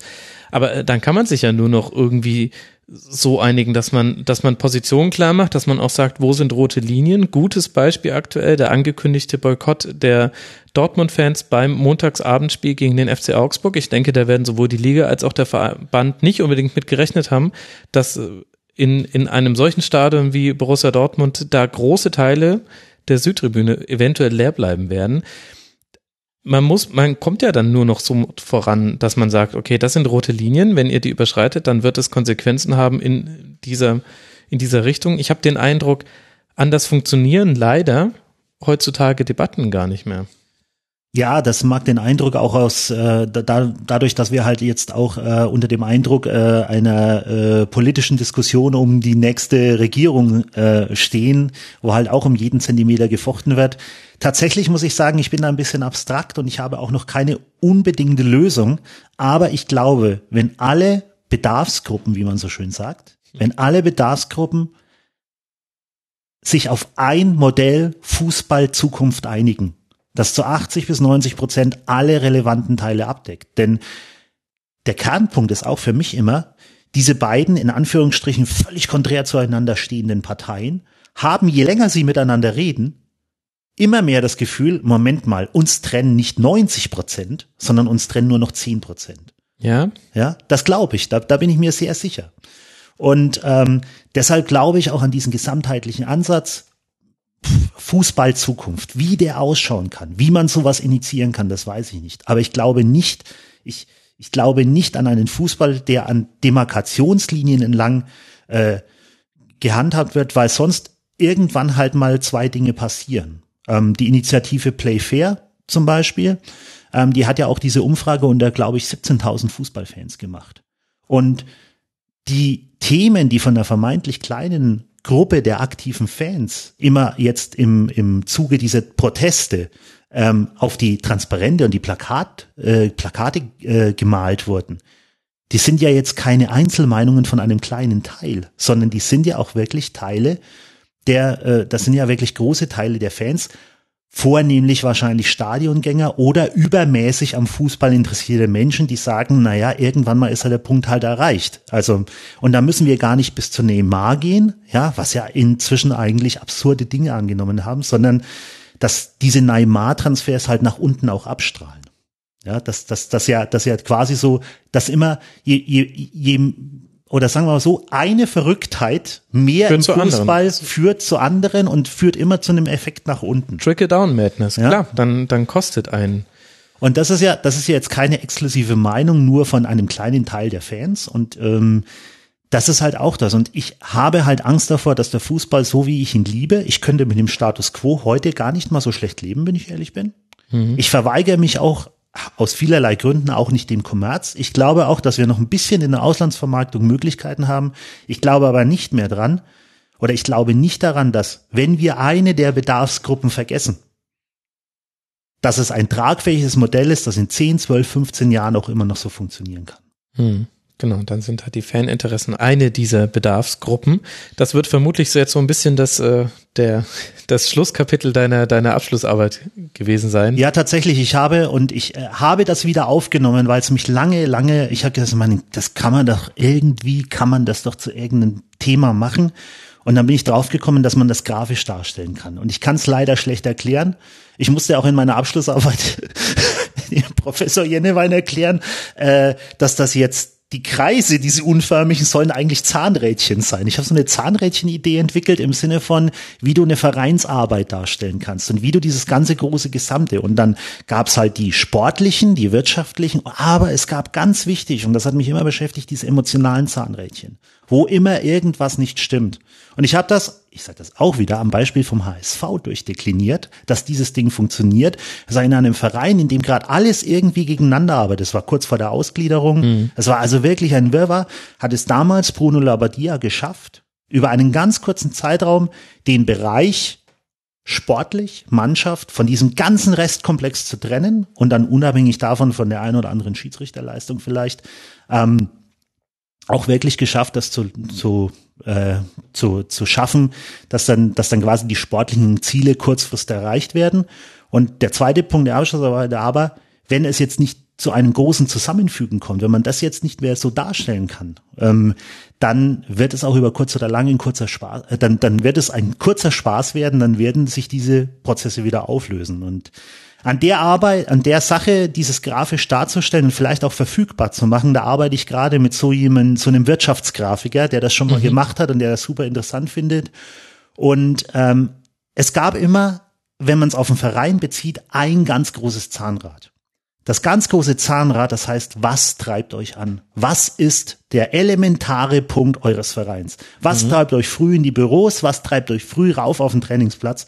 Und man mag es kaum glauben, wie wenig Vereine auf diesen Mittelpunkt, auf diesen elementarsten Punkt wirklich eine passende Antwort haben, abseits von irgendwelchen Marken äh, äh, oder, oder, oder Sätzen. Was ist dann äh, der Mittelpunkt des ersten FC Nürnberg? Den definieren wir gerade, den finden wir gerade tatsächlich. Das finde ich alles äh, sehr spannend, weil das auch, glaube ich, sich mit vielen Gedankengängen deckt, die ich hier schon hatte im Rasenfunk, ausgesprochen und unausgesprochen und sicherlich auch viele meiner Gäste.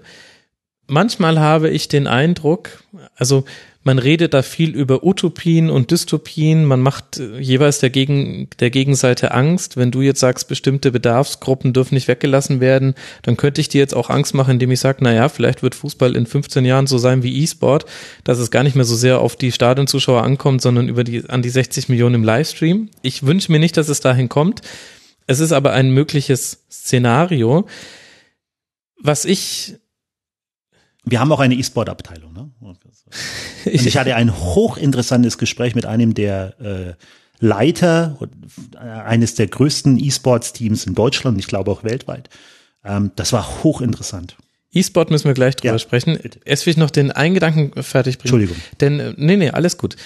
Denn wenn wir über Commerce im Fußball sprechen, dann ist es ja, ist die grundsätzliche Frage doch eigentlich die, ob es dieses höher, weiter, schneller, ob es das wirklich braucht, ob das die Antwort ist. Denn nur das ist ja die Triebfeder des ganzen Kommerzialisierungsansatzes, der aber weder einen Anfang kannte, es ging schon ganz früh los im ganz Kleinen, der aber auch meines Erachtens nach kein Ende kennt. Und das ist das, was zunehmend problematisch wird, weil man immer mehr sich in Sphären weiterentwickelt, die mit der Lebensrealität der Menschen so wenig zu tun haben, dass da offene Brüche entstehen. Also der Fußball war schon immer kommerziell, aber es war immer noch näher am Menschen. Und diese plakativen Beispiele von Neymar oder jetzt Coutinho, Aubameyang streikt sich jetzt gerade weg. Wenn das hier erschienen ist, wissen wir wahrscheinlich auch schon, ob er jetzt bei Arsenal gelandet ist. Wir zwei wissen es gerade noch nicht und, und dass die ein, ein unglaubliches Gehalt bekommen und dass, äh, selbst wenn es dann positive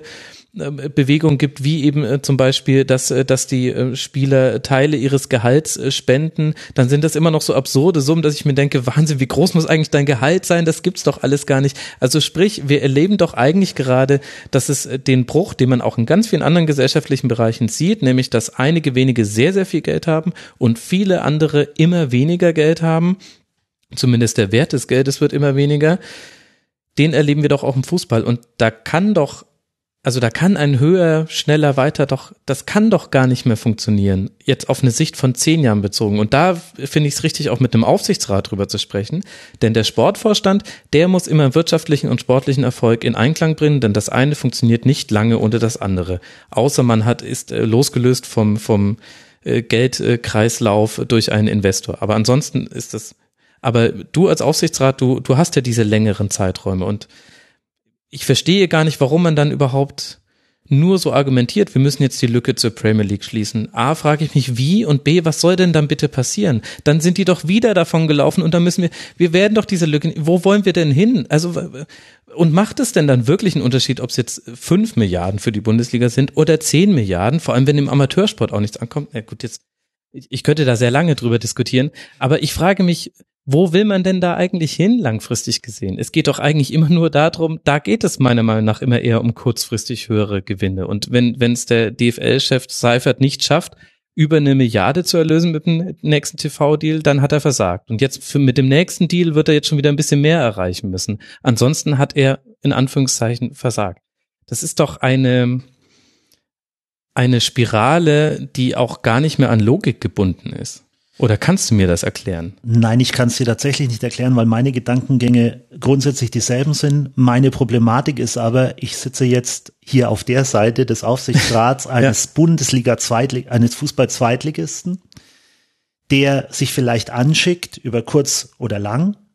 Mir wäre es lieber über kurz, sich zu einem der Vereine zu, äh, zu, zu, zu entwickeln, die auch in der ersten Liga quasi sich etablieren können. Diese mhm. Lösung, diese Möglichkeit, um das mal jetzt ganz kurz zu denken, das ist so der Anspruch. Und sobald ich in dieser Verantwortung stecke, muss ich das Spiel, das du jetzt meiner Meinung nach sehr treffend bespiel, äh, beschrieben hast, auch ein bisschen mitgehen. Es wäre auch verlogen, wenn ich das nicht machen würde, weil ich ja auch durch mein Amt und auch wenn wir sehr, sehr, sehr viele Punkte jetzt äh, gemeinsam hier, oder wo wir jetzt mhm. einer Meinung sind, es wäre ja auch verlogen, weil ich ja dieses Spiel auf eine gewisse Art und Weise ja jetzt schon mitspiele. Ich bin ja, und als Zweitligist ist man vielleicht immer ein bisschen getriebener ähm, in diesem Spiel, weil man anderen wiederum hinterherhechelt. Für uns, du sagst, aus, aus Sicht eines Bayern-Fans ist natürlich diese Diskussion Premier League Bayern und so, ne, die ist natürlich omnipräsent. Für uns geht's aber drum Bayern, Raber Leipzig. Danke übrigens für diese sehr gerne. Oh Gott, jetzt. Ich hoffe, du sprichst auch in Aufsichtsrat. Steht das in Aufsichtsratsprotokollen, dass du Raber Leipzig sagst? Da wäre ich jetzt sehr stolz. Nein, ich weiß aber, von wem ich am Montag, egal wann das gesendet wird, einen Anruf krieg. Der, derjenige darf sich sehr gerne nochmal die fünfeinhalb Stunden Tribünengespräch dazu hören, wo es zur Herleitung kommt, warum ich diese Wortmeldung gemacht habe. Ja, ich, äh, deshalb habe ich die auch, so, so bin ich konditioniert, siehst du mal. Ähm, und dann Borussia Dortmund und dann geht äh, quasi so ein sehr breites Mittelfeld an von Vereinen, die sich, von denen du quasi wirklich nicht nicht sagen kannst, dass sie nicht irgendwann mal in Abstiegsgefahr geraten können. Mhm. Selbst Dortmund ist das vor drei, vier Jahren passiert. Und daran zu kommen, ist im Endeffekt unsere Premier League, wenn man so will. Diese Schere zwischen erster und zweiter Liga geht ja auch immer weiter auf. Wenn du sagst, sagen wir mal so Pi mal Daumen, ein Abstieg aus der ersten Liga kostet dich automatisch 20 Millionen an, an Erlösen, die du über TV, über Vermarktung und so nicht mehr hast. Dann kannst du dir in etwa ausmalen, was mit deinem Verein passiert, wenn du nicht sofort wieder aufsteigst. Zeitgleich hast du aber in der zweiten Liga so diesen Gap zwischen erster und zweiter Liga, dass es unheimlich schwierig wird für dich als etablierter in Anführungsstrichen Zweitligist, ähm, da nochmal oben ran zu schmecken und quasi diese Chance zu ergreifen. Und mhm. das ist, das ist im Endeffekt der Punkt, der für uns so ein bisschen dieses Premier League Dilemma eine Etage tiefer darstellt. Und jetzt geht's auch darum. Aber wird es durch Geld lösen zu sein? Also auf kurz, Erfahrung, kurz gedacht, ja, klar, mehr Geld hilft immer. Da kann man sowohl kurzfristig in Transfers stecken als auch langfristig in Steine, also nicht nur in Beine, sondern auch in Steine. Aber gleichzeitig machen ja alle anderen genau das Gleiche. Also alle versuchen ja gerade durch die unterschiedlichsten Konzepte, Ausgliederung, Öffnen für Investoren und so weiter, sich ein höheres Kapital zu erarbeiten. Und man hat natürlich Angst da, man möchte nicht Waldhof Mannheim sein, von dem man jetzt nichts mehr hört im, im Profifußball. Und da gibt's noch genügend andere Beispiele. Oder man möchte auch nicht wie Aachen in die zweite Insolvenz gehen. Also ich, ich verstehe das auch, ich finde das alles rational. Aber gleichzeitig frage ich mich, wo sind denn für einen Verein wie den ersten FC Nürnberg jetzt zum Beispiel, wo sind die großen Hebel, wo wirklich auch ein nennenswertes Kapital bei rumkäme? Und ich habe den Eindruck, das ist das, das ist das dahinterliegende große Problem, dass der die Internationalisierung des Fußballs, dass eben heutzutage auch in Nürnberg wahrscheinlich viele Kinder mit einem Messi-Trikot rumlaufen und den Club eher langweilig finden, selbst wenn er erste Liga spielen würde, weil er wird nur 13., 14. Dass das dass das vielleicht das dahinterliegende große Problem äh, für die Vereine ist. Also wo könnt ihr denn überhaupt noch euch mhm. nennenswert Kapital holen? Also das mit den äh, mit den Jugendlichen, dass sie den langweilig, das, da muss ich jetzt qua Amt natürlich völlig widersprechen. Natürlich ist der erste zu Nürnberg das Spannendste, was es gibt in der Region. Da muss man nicht weiter über die Stadtgrenzen gehen, um schon ein paar Leute zu finden, die exakt das Gegenteil sagen. Auf, ja. das wird äh, gekonnt ignoriert. Spätestens seit dem letzten Ergebnis wird das gekonnt ignoriert. Und ähm, ja, du hast, du hast faktisch recht. Ein Hebel, ein kleiner Hebel, aber so etwas, wo man sagt, man muss in diese ganze Verteil, Verteilung auch nochmal Werte mit einbringen oder honorieren, wenn Vereine wirklich nachhaltig arbeiten. Das ist zum Beispiel die neue Verteilung nach Local, nach eingesetzten Jugendspielern und ausgebildeten Spielern. Das sind wir, jetzt lasse mich nicht lügen, an Platz zwei oder drei sogar in Deutschland von den Profitabellen. Das wird dann auch inzwischen auch bei, bei der Ausschüttung der, der, der Gelder honoriert. Das sind, glaube ich, solche Schlüssel, wo man dann auch versucht, diese Sache ein bisschen gerechter zu machen. Es gab ja lange, und es ist ja auch in Europa keine Seltenheit, Italien macht das zum Beispiel, die dann nach Mitglieder oder nach Zuschauerzahlen zum Beispiel auch im Stadion das verteilen, was ich eine sehr charmante Idee äh, äh, auch finde. Aber grundsätzlich, grundsätzlich hast du natürlich auf diesem Wege recht, die Hebel und die Mittel sind begrenzt. Und jetzt reden wir nicht nur beim ersten FC Nürnberg, sondern bei vielen anderen Vereinen. Du hast gerade Vereine genannt, die in einer extrem prekären Situation sind. Es reicht übrigens in Anführungsstrichen auch schon ein Abstieg in die dritte Liga, um da ein Gap von sagen wir mal sieben, acht Millionen, rund auf 800.000 Zentralvermarktung zu haben. Das heißt Summen, die in einem Etat eines Drittligisten so absurd sind, dass dass ich mich, also das, das, das da sind, kriegst du wahrscheinlich Gänsehaut der Angst, wenn du da als ein Bilanz ja, wie, denkst. ja, das, tatsächlich. Das kann ich auch verstehen. Und es hängen ja auch Arbeitsplätze dran. Also das darf man ja nicht vergessen. Wir reden hier darüber, das vergessen mir manche Leute zum Beispiel. Es tut mir leid, wenn wir wieder auf den HSV kommen, aber da gibt es ja genügend Fußballfans da draußen, die jetzt sagen, den wünsche ich jetzt mal einen Abstieg. Und so sehr ich das irgendwie nachvollziehen kann, so schwierig finde ich es, sowas zu sagen, weil damit wünscht man de facto auch Geschäftsstellenmitarbeitern die Entlassung. Und das ja, würde also, ich niemandem wünschen. Wenn, wenn da jetzt ein kleiner Seiten, Seitenblick mal gestattet sein darf, das vergisst man im Fußball, außer wenn mal wieder ein Schlaglicht passiert, ein tragisches und, und trauriges Schlaglicht, vergisst man im Fußball Geschäft, jetzt Geschäft im negativen Sinne, sehr oft, dass es um Menschen geht. Man vergisst auch, dass es bei Spielern um Menschen geht. Ja, man selber ja. vergisst es ja auch, obwohl man sich äh, vornimmt. Das ja. Stimmt. Und äh, das äh, gut, ja, und, und die andere Sache, ja, wir haben, wir haben natürlich auch so diese Problematik, dass äh, in Nürnberg ist es ja gerade ein großes Thema, diese Ausgliederungsdebatte mit vielerlei äh, Begleiterscheinungen, den Kritikern der ähm, Faninitiative, aber auch der Arbeitsgruppe innerhalb eines Vereins, wie stellen wir uns den Verein vor? Und ich muss auch sagen, ich bin in vielen Bereichen Traditionalist, aber in der Sache ähm, muss ich auch sagen, dass mein Herz nicht an einer Rechtsform hängt, dass ich nicht glaube, dass ich dass ich, dass ich daran jetzt irgendwie das messen würde. Und das wäre natürlich ein Hebel. Aber, und das ist ja auch der Punkt, das ist ein einmaliges, ein einmaliger Hebel, der sitzen muss, der wirklich mit Partnern sitzen muss, die diesen Weg mitgehen und immer mit der latenten Unsicherheit, in der wir uns bewegen, dass wir 50 plus 1 strukturell auch durch den Verband, durch Argumentationen und allerlei andere äh, äh, Aktivitäten gestützt ziehen wollen. Auf der anderen Seite, aber jetzt zum Beispiel auf dem aktuellen Spobis, Mhm. Äh, quasi zum Beispiel, ja, 50 plus 1 fällt, die Investoren stehen Schlange, was ein bisschen sehr im, wo, wo mir irgendwie total der Konjunktiv fehlt, wo ich dachte, habe ich jetzt irgendwas verpasst in den letzten zwei also Wochen? Also das ist ein äh, Sport-Business-Kongress ja, für alle Hörerinnen und Hörer, also, die es nicht wissen. Ja, ja. Ein Festival lese ich gerade so. Was? Es wird als Festival verkauft. Naja. Und, und da gibt's wirklich, da redet, glaube ich, unser, unser Vorstand, äh, der Herr Meske auch, zu, zu so einem Panel eingeladen. Und in dieser Gemengelage bewegst du dich. Das heißt also, du weißt nicht, was passiert in den nächsten zwei, drei, fünf Jahren. Du musst ja in deinem Sinne und qua Auftrag das Allerbeste für den Verein rausholen. Aber du weißt nicht, ob ein Schritt, den du heute vielleicht gehst, ob der in drei oder fünf Jahren schon wieder überholt oder obsolet ist. Und das ist jetzt eine ganz spannende und interessante Zeit, aber auch eine ganz schwierige, in der sich die Vereine einfach auch definieren. Und um, um in diesem, in diesem, in diesem Kontext auch mal zu sagen, so Boombranche.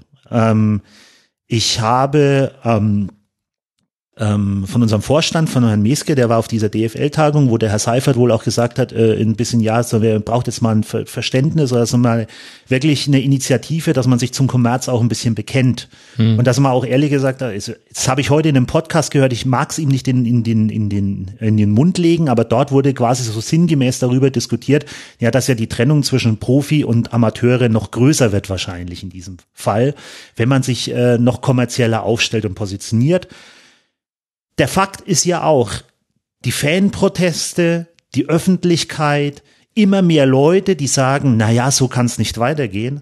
Auf der anderen Seite aber Steigerungsraten und Wachstumsraten, die wirklich ähm, passieren, obwohl so viel Gegenmeinung da ist. Ja. Man könnte jetzt vielleicht auch auf die Idee kommen, ähm, dass man diese Gegenmeinungen vielleicht gar nicht mehr braucht für das Wachstum. Ja, das das ist auch so ein Gedankengang, der gar nicht so weit weg ist aus, aus, aus vermarkter Sicht. Aber ähm, und das, das ist ja auch diese Krux. Und ähm, deshalb ist es auch so furchtbar, also es ist A, eine furchtbar spannende Zeit. Es ist sehr viel Philosophie, was jetzt gerade so in der Branche mhm. geredet wird. Und gerade das Thema 50 plus 1, ja oder nein, Ausgliederungen, ja oder nein, das sind auch hochspannende Themen, was sich da auch ein bisschen so definiert, wie sieht denn irgendwie der Fußball bei uns in der Zukunft aus? Und ähm, aber gleichzeitig ist es halt sehr schwierig, also für mich ganz persönlich schwierig, jetzt die adäquat richtige Lösung zu finden. Das wird, das wird wirklich ein, eine, eine sehr, das, das, das erfordert eine sehr engagierte Leistung und das erfordert eine sehr, ja, das, das ist äh, maßgeblich ja bei den Vorständen auch aufgehängt, aber als Aufsichtsrat musst du das dann ja auch mittragen. Das ist einfach jetzt wirklich eine spannende Zeit, wo sich wirklich definiert, wie das weitergeht und ähm, welcher Verein sich welchen Weg für sich findet. Geht's da nicht nachgelagert, aber eigentlich, eigentlich hauptsächlich um die Frage, man möchte mehr Geld bekommen und gleichzeitig sind Unternehmen oder Einzelpersonen, die viel Geld bereit sind zu zahlen, heutzutage nicht so erpicht, wenn sie dann nicht Bestimmungsbefugnisse haben. Darum geht es doch eigentlich im Kern der Frage. Ja, Und genau das hat man ja im, im Rahmen der Aufsichtsräte schon so geklärt, dass man sagt, sportlicher Bereich, ihr dürft die entscheidenden Personen einsetzen, aber ansonsten seid ihr bitte haltet ihr euch bitte zurück. Wenn, wenn jetzt natürlich der etwas komplett anderes macht, als ihr es macht, dann habt ihr die Möglichkeit, den, den Vorstand zu entlassen und einen neuen zu besetzen, aber ihr haltet euch eigentlich aus diesem sportlichen Bereich raus. Und das ist das Damoklesschwert, auch hier repräsentiert durch den TSV 1860 München, jeder Gegner von Ausgliederung muss dem TSV dankbar sein, dass, dass der Worst Case hier in Deutschland gerade zu beobachten ist. Du hast einen Investor, der aus seiner Sicht auch vollkommen verständlich sagt, ey, Moment mal, ich gebe die ganze Zeit hier die Kohle, da möchte ich bitte auch mitsprechen und ich weiß so viel von Fußball, das ist jetzt, ich spreche jetzt mit seinem Mund und deswegen glaube ich, die und die Leute müssen es jetzt richten und wenn ihr das nicht macht, dann dann gehe ich dagegen mit allem vor, was ich zur Verfügung habe. Und der Verein ist eine, in einer kompletten Abhängigkeit von ihm. Und das ist ja doch im Grunde das Worst-Case-Szenario, was man sich vorstellen könnte im Rahmen jeder 50 plus 1 oder Ausgliederungsdebatte. Ja. Aber ist denn das aber auf der anderen Seite ist es ja auch völlig unrealistisch zu glauben, dass jemand viel Geld gibt, ohne dass er dann dafür irgendwie mitreden kann. Lässt sich das denn überhaupt auflösen? Ich sehe da so grundsätzlich einfach zwei verschiedene Vorstellungen und ich sehe da keinerlei Vereinbarkeit außerhalb eines Modells, wie man es jetzt mit Aufsichtsräten eigentlich schon hat. Hm. Also es ist, es hängt auch sehr viel mit der 50 plus 1 Regel zusammen. Die 50 plus 1 Regel ja nichts anderes bedeutet, als dass der Verein das Hoheitsrecht äh, und das Bestimmungsrecht hat über das, wie der Verein zu führen ist und welche ja, wie, wie der Verein zu führen ist und dass der Verein auch durch den, durch vom Verein bestätigte Personen geführt werden kann. Ähm, du hast in allen Punkten recht. Ich glaube aber, einhergehend mit dem, was ich über mich mal gesagt habe, in einen Verein reinzukommen und nicht zu glauben, alles zu wissen, alles zu kennen.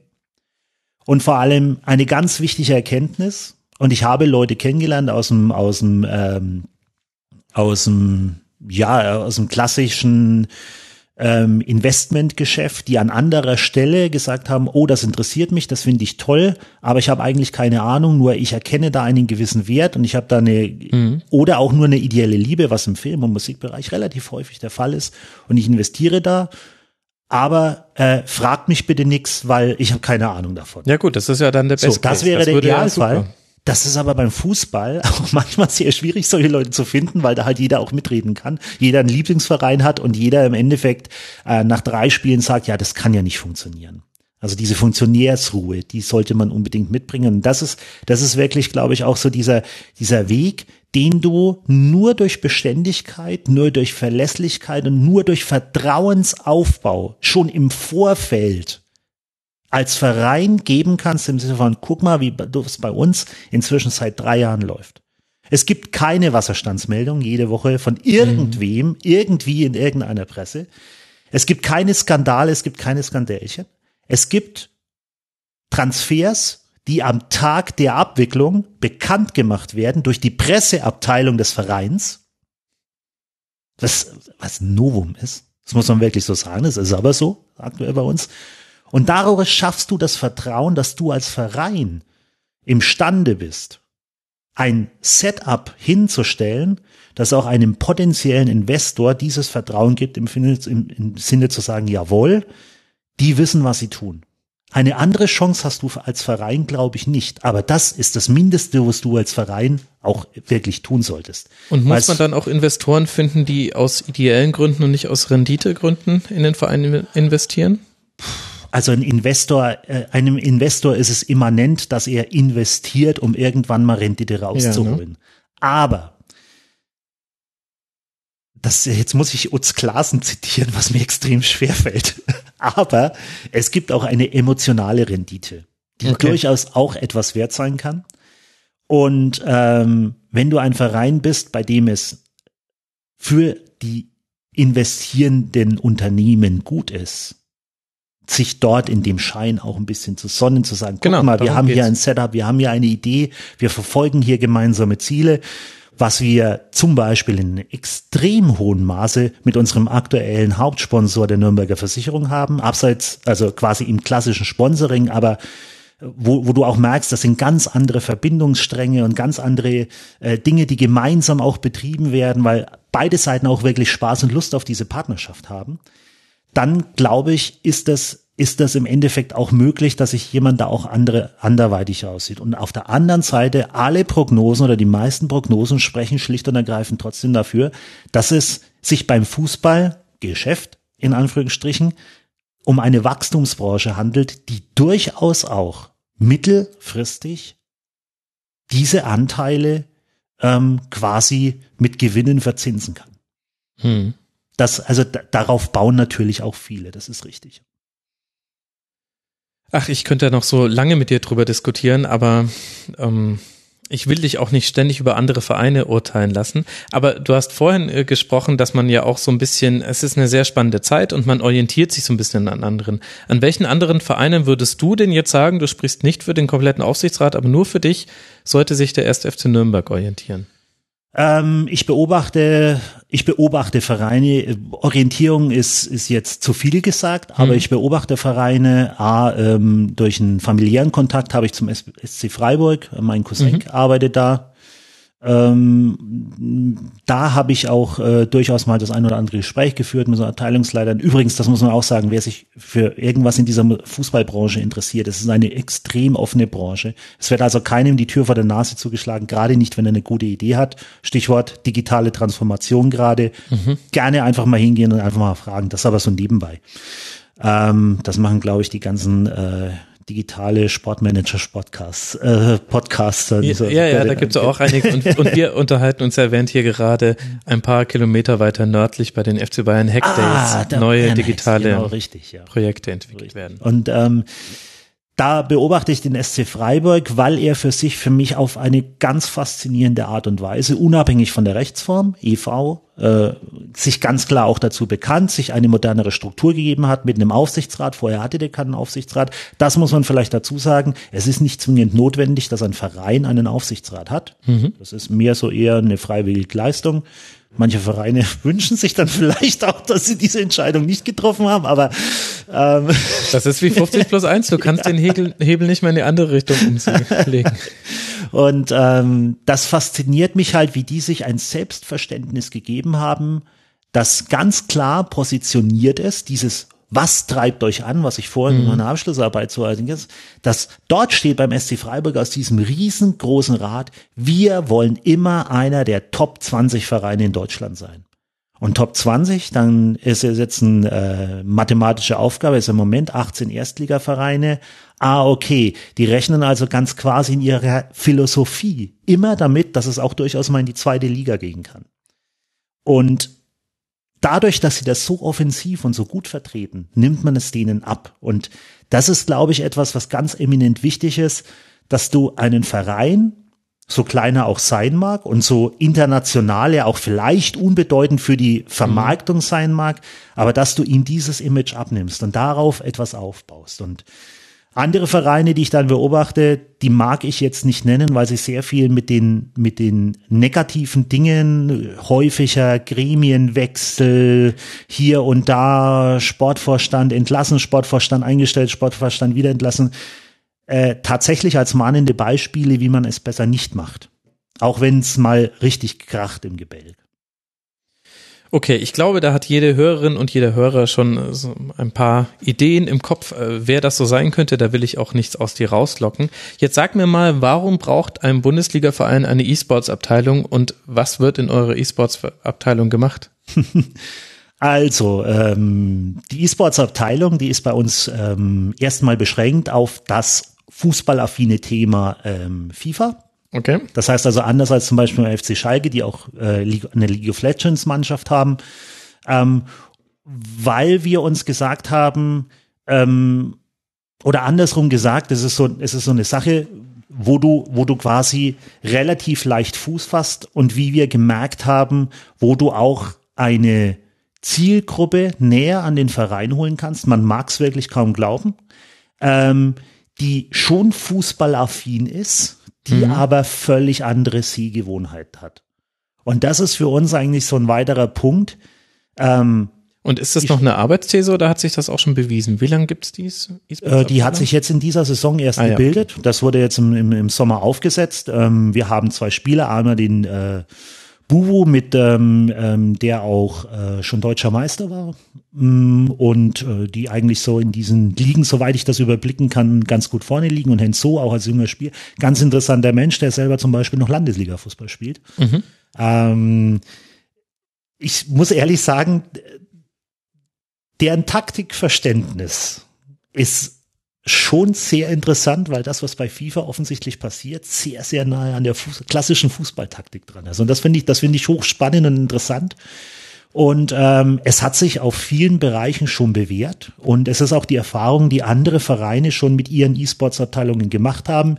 Jetzt mal ganz salopp gesagt, wenn du zwei Jungs ähm, im Trikot deines Vereins quer durch die Welt schicken kannst und erreichst an gewissen Stellen dieser Welt nahezu denselben Effekt, als würde deine erste Mannschaft ein Freundschaftsspiel gegen den lokalen Erstligisten mhm. spielen, dann ist das schon sehr außergewöhnlich. Und das ist bei anderen schon ein bisschen weiter fortgeschritten, auch ein bisschen messbarer. Und bei uns äh, geht es auch in diese Tendenz, dass das wirklich auch so ein, ein Ding ist, dass man, dass man wirklich dem, dem, dem Fußballsport auch, dem klassischen Fußball auch beifüttern kann, um dieses, dieses Thema erste FC Nürnberg weiter zu transportieren und zu verstärken. Nicht abzulenken in eine völlig andere Ecke, weil das würde bedeuten, dass du sagst, naja, irgendwann wird E-Sports eh den Fußball ablösen. Mhm. Aber du hast es vorhin gesagt, vielleicht wird unsere Zukunft mal sein, dass die Leute nur noch zu Hause zugucken.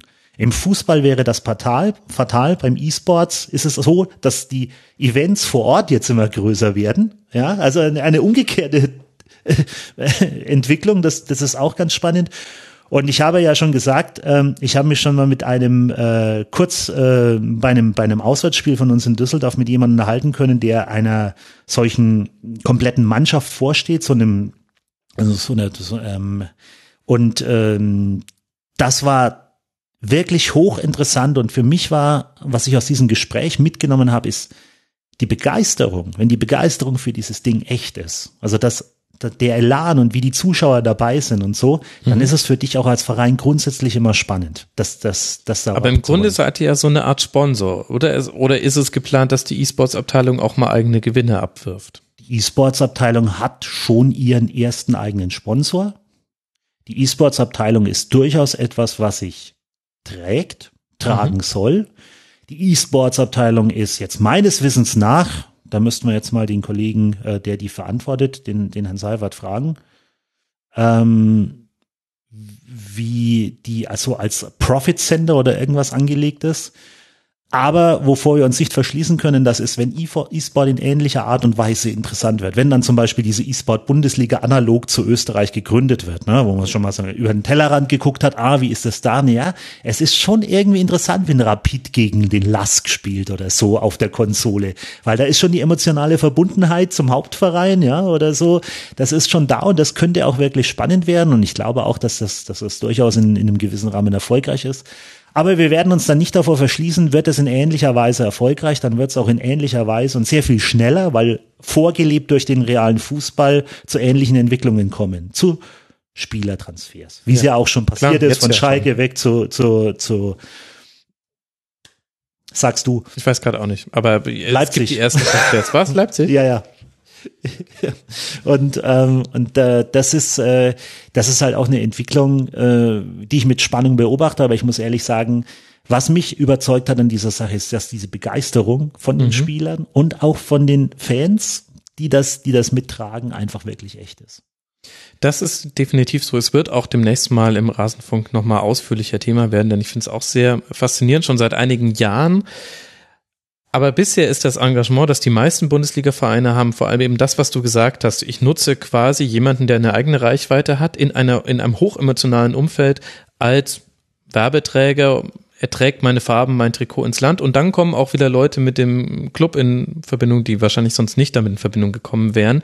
Ich bin gespannt, wann oder ob da ein Switch irgendwann stattfindet. Also wenn man zum Beispiel mit Angestellten des FC Bayern über das Thema E-Sports spricht, da kannst du dir vorstellen, äh, klingelt das Telefon an jedem Tag mindestens einmal und irgendeine tolle Agentur oder irgendein Spieleberater, äh, gibt's ja schon alles in dem Bereich, äh, schlägt denen vor, dass sie was gründen sollen dann gehen, dann redest du mit denen darüber, als würden die jetzt sowas wie den FC Bayern Basketball nochmal mhm. neu hm. gründen. Also eine komplett eigenständige Abteilung, wo es dann auch eigentlich nicht mehr wichtig wäre, ob der E-Sportler hier aus München um Umgebung kommt oder ob das nicht der kleine in der Ranisch ist, äh, den man sich jetzt eingekauft hat. Letztlich, da werden jetzt viele wohlwollend und nicht wohlwollend mit dem Kopf nicken. So funktioniert der FC Bayern ja heute schon, wenn man, wenn man sich ganz ehrlich ist.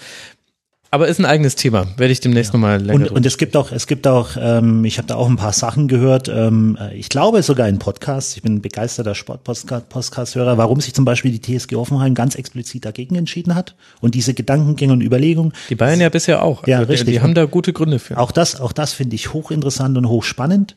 Ähm, für uns ist es tatsächlich wirklich ähm, eine Form gewesen, ähm, ja genau wie, wie halt jetzt gerade beschrieben, warum wir das machen und nach dem ersten halben Jahr kann man sagen, genau das tritt eigentlich ein, warum wir das machen wollen.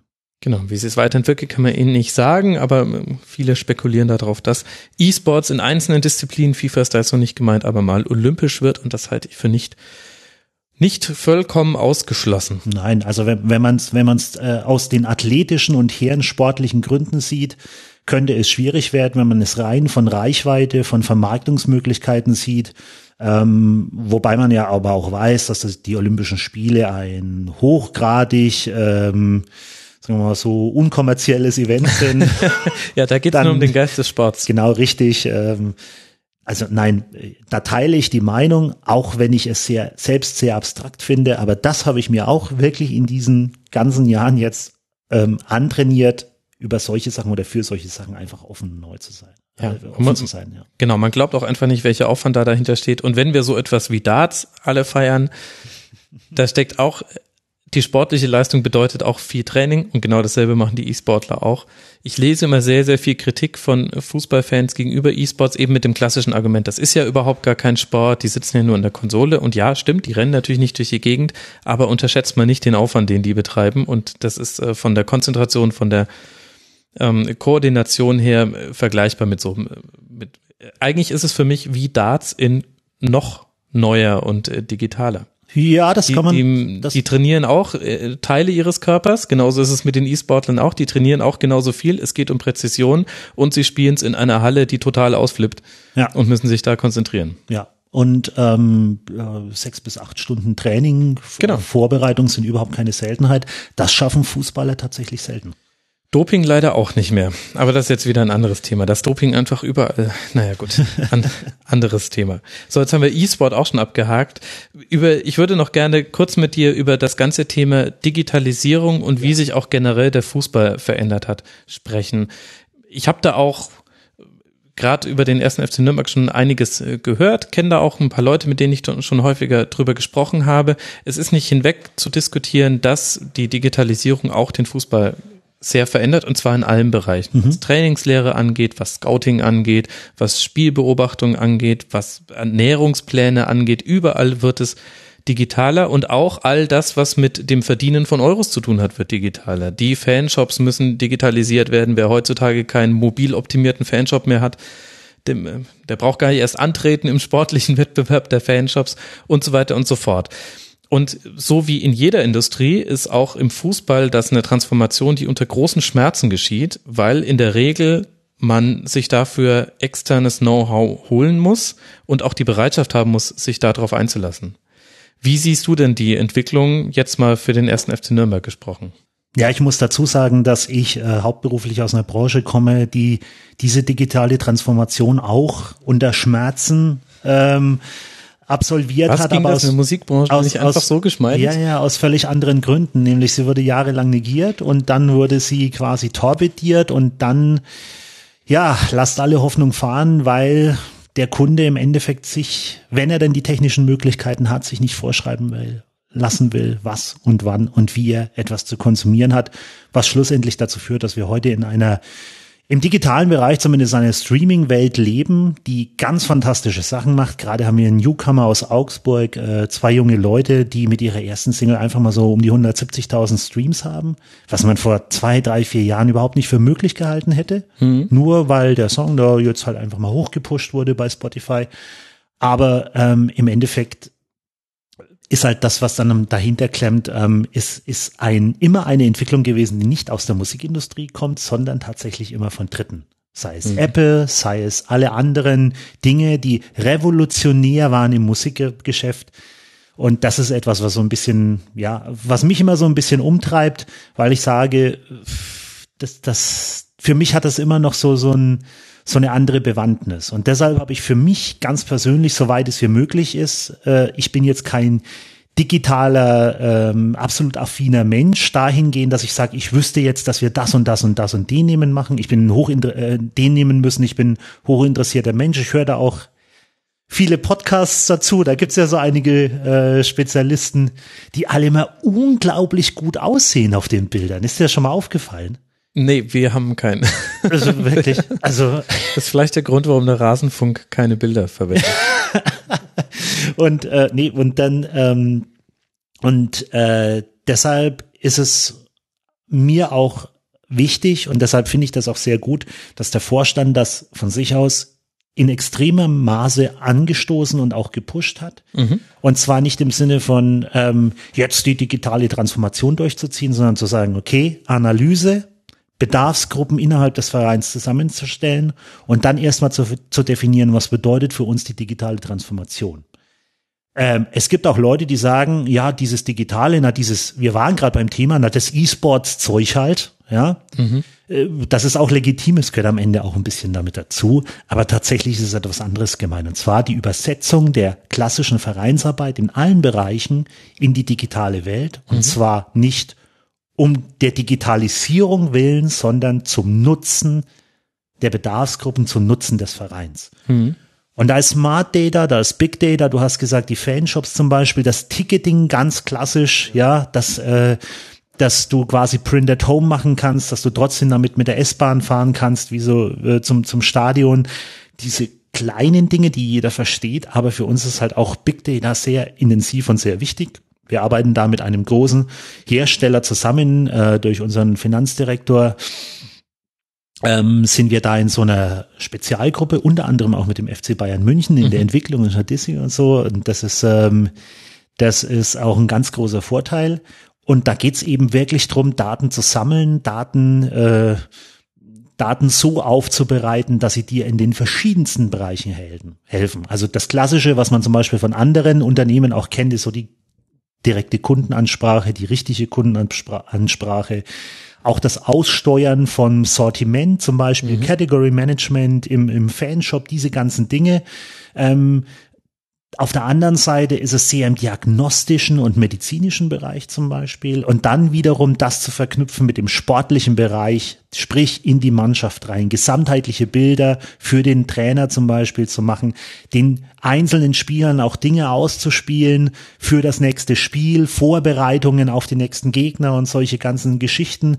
Und ähm, das ist im Endeffekt gemeint mit der Digitalisierung und das war zum Beispiel schon angesprochen, das Scouting zum Beispiel so effekt, äh, effektiv, ja. dass da quasi in ein System eingelagert wird, wo man dann quasi auch seine, seine verschiedenen Möglichkeiten, die viel zitierte Schattenelf, die ja jeder Verein hat. Schattenelf bedeutet also quasi die Spieler, die man möglicherweise holen könnte in der nächsten ja. Saison. Solche Dinge, das ist ja auch immer so ein geflügelter Begriff. Und ähm, das ist im Endeffekt die digitale Transformation. Das klingt jetzt alles immer sehr einleuchtend und sehr einfach, aber ich habe gemerkt, dass es gerade im Fußball, wo es teilweise auch noch auf hochprofessioneller Ebene sehr archaisch, sehr antidigital zugeht, ja. man durchaus auch die eine oder andere Überredungskunst braucht, um den Leuten zu erklären, das ist nicht mehr Arbeit für dich, sondern dann ist unglaublicher Nutzen für den Verein.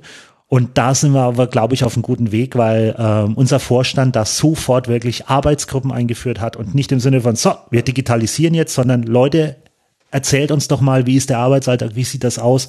Und da wird sich peu à peu vorgearbeitet. Und das ist, glaube ich, genau das richtige Argument. Und für mich ist das wirklich auch so ein Kernthema, auch wenn ich nicht Teil dieser Arbeitsgruppen bin, auch wenn ich persönlich viel zu wenig weiß über Abläufe und über Strukturen. Also ich weiß, was man daraus lesen kann. Ich weiß, mhm. ich kenne den, den Vorteil, den ich mir erhoffe für den Verein. Aber ich habe das eben einmal mitgemacht, was passiert, wenn so eine Entwicklung komplett von einer gesamten Branche verschlafen wird.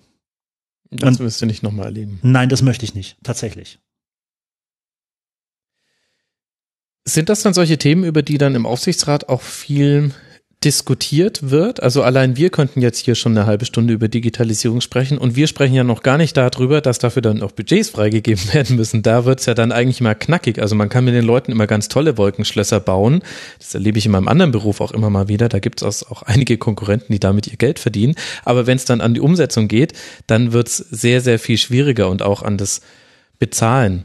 Sind das so die wesentlichen Themen, über die gerade gesprochen wird bei euch im Aufsichtsrat? Ja, das ist sicherlich auch eins der Themen, über das dadurch, dass wir ja wissen, dass es gerade fortschreitet und in, in dem Arbeits- und Entwicklungsprozess ist, eher berichtet wird. Aber dazu gibt's dann natürlich auch immer die eine oder andere Nachfrage tatsächlich. Und auch vielleicht den einen oder anderen Tipp. Man hat dieses oder jenes gehört. Ja? Wie gesagt, es gibt ja vielfältige Informationsquellen dafür.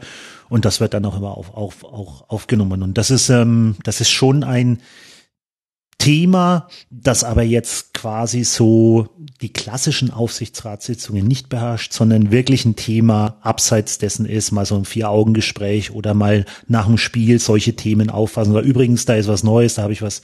Und wir müssen sagen, dass wir da auch großes Glück haben, dass, dass, dass wir inzwischen eine Struktur im Verein haben, wo wo es, wo es nicht so ist, dass, äh, oder sagen wir andersrum, wir haben eine Struktur im Verein, wo Hinweise, sofern sie irgendwie auch merklich nützlich sind, sehr positiv aufgenommen werden. Und das ist eine, ja, das ist, das ist einfach eine Atmosphäre, die, die halt dann auch es leicht macht, mal diesen oder jenen Tipp zu geben, anstelle zu sagen, ah, sage ich jetzt lieber nix, weil äh, finde das wirklich irgendeiner blöd. Das ist auch im Endeffekt so ein, so ein Teil der, der, ja, wenn man so will, im Endeffekt der Vereins- und Unternehmenskultur, wie du, mhm. wie du sowas führst und wie du sowas anlegst. Und das wird natürlich von oben vorgelebt, definitiv. Und hängt ja auch wesentlich ab von dem Zahnrad, was ihr noch gerade definiert. Ja, ja. Für der ja, erste FC Nürnberg Da wissen die Kollegen noch gar nichts davon, dass es dieses Zahnrad, das zu definieren ist, weil das ist so meine eigene grafische Idee. Ähm, aber es ist, es ist äh, im Endeffekt schon so, dass ähm, das ganz klar äh, vor drei Jahren ein Weg der Konsolidierung angestrebt und bestritten wurde, äh, der irgendwann mal darin münden muss, dass du eine Idee eines Vereins entwickelst, der A, der, der mit diesem Konzept auch, dass ein oder sagen wir andersrum, dass ein tragbares und belastbares Konzept wirklich raus, äh, rauskommt. Und in dieser Entscheidungs- und Entwicklungsphase befinden wir uns gerade. Weißt du, was ich mir wünschen würde für dieses Zahnrad? Ich würde mir wünschen, dass da nicht nur eine sportliche Perspektive draufsteht, wie wir es vorhin beim SC Freiburg genannt haben, sondern dass da auch noch Werte draufstehen, im Rahmen derer man das erreichen will. Oder man dann eben sagt, wenn sich der Fußball bis dahin so verändert hat, wir alle wissen ja nicht, vielleicht kommen ja noch 15 Raber Leipzigs und dann ist in den Top 20 zu bleiben vielleicht gar nicht mehr möglich, wenn man nicht bestimmte andere Werte über den Haufen wirft. Ja. Das finde ich schön, weil ich, das ist das, was viele Vereine vorgeben, gemacht zu haben. Unter anderem ja hier auch der FC Bayern mit Samir Samir hat da ja auch mal ein ganz tolles Leitbild entwickelt, dass da zwölf Kernthesen drin stecken. Und in, in, in den entscheidenden Positionen, die dann getroffen werden müssen und wo man sich dann positionieren kann, erlebt man immer mal wieder, dass da dann ein Auge zugunsten des äh, wirtschaftlichen Erfolgs dann doch zugedrückt wird. ja, die Frage ist, inwieweit kann man sich leisten, es nicht zu tun? Ne? Ähm, ja, aber genau, das ist oder das will man und das will ist auch keine triviale Frage. Das ist das, worüber wir vorhin schon diskutiert haben. Ich glaube aber, wenn man sich darauf einmal verständigt hat, dass es um so grundsätzliche Werte geht. Es geht mir jetzt nicht darum, dass man da reinschreibt, wir wollen nie mehr als 20 Millionen für einen Spieler ausgeben. Wäre völlig völlig unprofessionell, sowas reinzuschreiben. Aber dass man zum Beispiel sagt, die Entwick Ju ähm, jugendliche Spieler sollen immer eine Rolle spielen, es soll immer eine feste Bindung zur Region geben, die Mannschaft soll in der Region verankert sein, solche Dinge. Und die, die Umstände, das kann sein, dass diese Verankerung in der Region wird sehr wahrscheinlich in 15 Jahren komplett anders aussehen als jetzt gerade, aber sie ist genauso wichtig. Und wenn dann später vielleicht aber irgendwann mal eine Entscheidung zu fällen ist, bei der man sagt, okay, da würden wir aber ein ganzes Stück weit uns von der kompletten Region entheben, zum Beispiel, es kommt ein Investor, der Investor, dem, dem bis dahin der erste FC Nürnberg gehört, nach der Ausgliederung, alles ist schiefgegangen mm. und dann sagt er so, jetzt zieht er aber um nach Ingolstadt, dann könnte man sagen, nein, Moment mal. Wo zieht denn dann Ingolstadt hin? Ach, das weiß ich doch nicht. Die wurden, ins, die wurden, die sind bis dahin Bayern 2. Ah, okay. Und nee, wer weiß. Tja, das sind äh, sehr destruktive Gedankengänge. Ja, nein, du weißt ja, dass ich ein, ein Negativbeispiel aufmache. Aber ich finde den dahinter stehenden Gedanken eigentlich wichtig. Es, äh, so wie der wirtschaftliche nicht ohne den sportlichen Erfolg geht, so finde ich, sollte man in dem, was man sich als Sportverein für Ziel setzt, nie einen sportlichen Erfolg ohne ein moralisches, mir jetzt ein zu hartes Wort, aber oder ein zu hohes Wort eigentlich zu hochtrabend, aber man steht ja als Verein für etwas. Es gibt ja einen Grund, warum Sportvereine auch eine Rolle haben in der Gesellschaft, in der Region und so weiter. Und ich finde, das muss man einmal zum Papier bringen. Und zwar mehr als nur, dass man sagt, mir san mir. Das ist mir zu wenig. Weil das, das wird nämlich immer nur hervorgeholt, wenn es gerade mal passt. Ich, ich verstehe, was du meinst. Und mit belastbar und tragfähiges Konzept meine ich auch, dass das jetzt keine schönen Worte sind. Ähm, bei uns wird ja auch ein Leitbild vorgegeben und Leitbild gelebt. Ähm, aber weil es ist, es ist im Endeffekt schon so, dass du, dass dieses Modell dann nicht beim ersten äh, bei, bei, bei, bei, beim ersten äh, Windsturm oder bei der ersten Böe sofort umkippt und sagt, ja, das haben wir ja alles nur so hingesagt, also jetzt müssen wir das ganz anders machen. Ja, und da, da, äh, da gehört die regionale Verankerung und auch dieses, den Club wieder erlebbar machen, jetzt. Also auch so ein geflügeltes Wort, das gehört für uns schon dazu, dass wir uns genau darüber Gedanken machen, weil wir halt auch glauben, oder das ist meine persönliche Meinung jetzt, für mich ist dieser Weg auch verhältnismäßig alternativlos, diesen Verein weiterzubringen und weiterzutreiben, unabhängig davon, was auf finanzieller und wirtschaftlicher Ebene, auf gesellschaftlicher Ebene, auf Ausgliederungsebene irgendwann mal passieren wird. Das, was wahrgenommen wird, ist das, was vor dieser Mauer ja, dass der, der Rest, der passiert irgendwo in Rechenzentren oder sonst irgendwas oder in irgendwelchen äh, Gesellschafterversammlungen. Aber das, was vor der Mauer ist, das, was für die Menschen erlebbar ist, das kannst du ja trotzdem nach deinem Gusto ausgestalten. Und äh, da sollte man, da sollte man, äh, da, da ist halt meine ganz persönliche Meinung, dass du dann schon diesen Ansatz brauchst, das in der Region in Nürnberg hat ein großes Hinterland, ganz traditionell. Also ich bin jetzt aus Kulmbach, ich fahre 110 Kilometer nach Nürnberg und ich bin kein Einzelfall. Mhm. Ja, teilweise von Hof, von überall her bis runter. Äh, Sogar aus Würzburg. Ja, ein ganz großer Teil unserer Fans kommt aus Würzburg. Ja, ja. Und das ist, äh, das ist schon ein Einzugsgebiet, das bisschen außergewöhnlich ist in, in dem Bereich. Aber es ist halt eine lange gewachsene Fankultur mhm. und Fan-Tradition. Und das wirklich auch wieder in den Vordergrund zu rücken. Jetzt setze ich nochmal an und jetzt mache ich den Punkt, weil ich glaube, wir haben gar keine andere Chance, uns anderweitig zu definieren. Wir werden nie einer dieser Weltvereine sein, der von zehn Jahren sieben oder achtmal in Europa spielt. Ich glaube, diesen Traum müssen wir auch so ein Stück weit abschreiben. Und selbst wenn wir mal Sechster werden, ja, ist ja kein, äh, äh, reicht's nicht für einen Europapokal.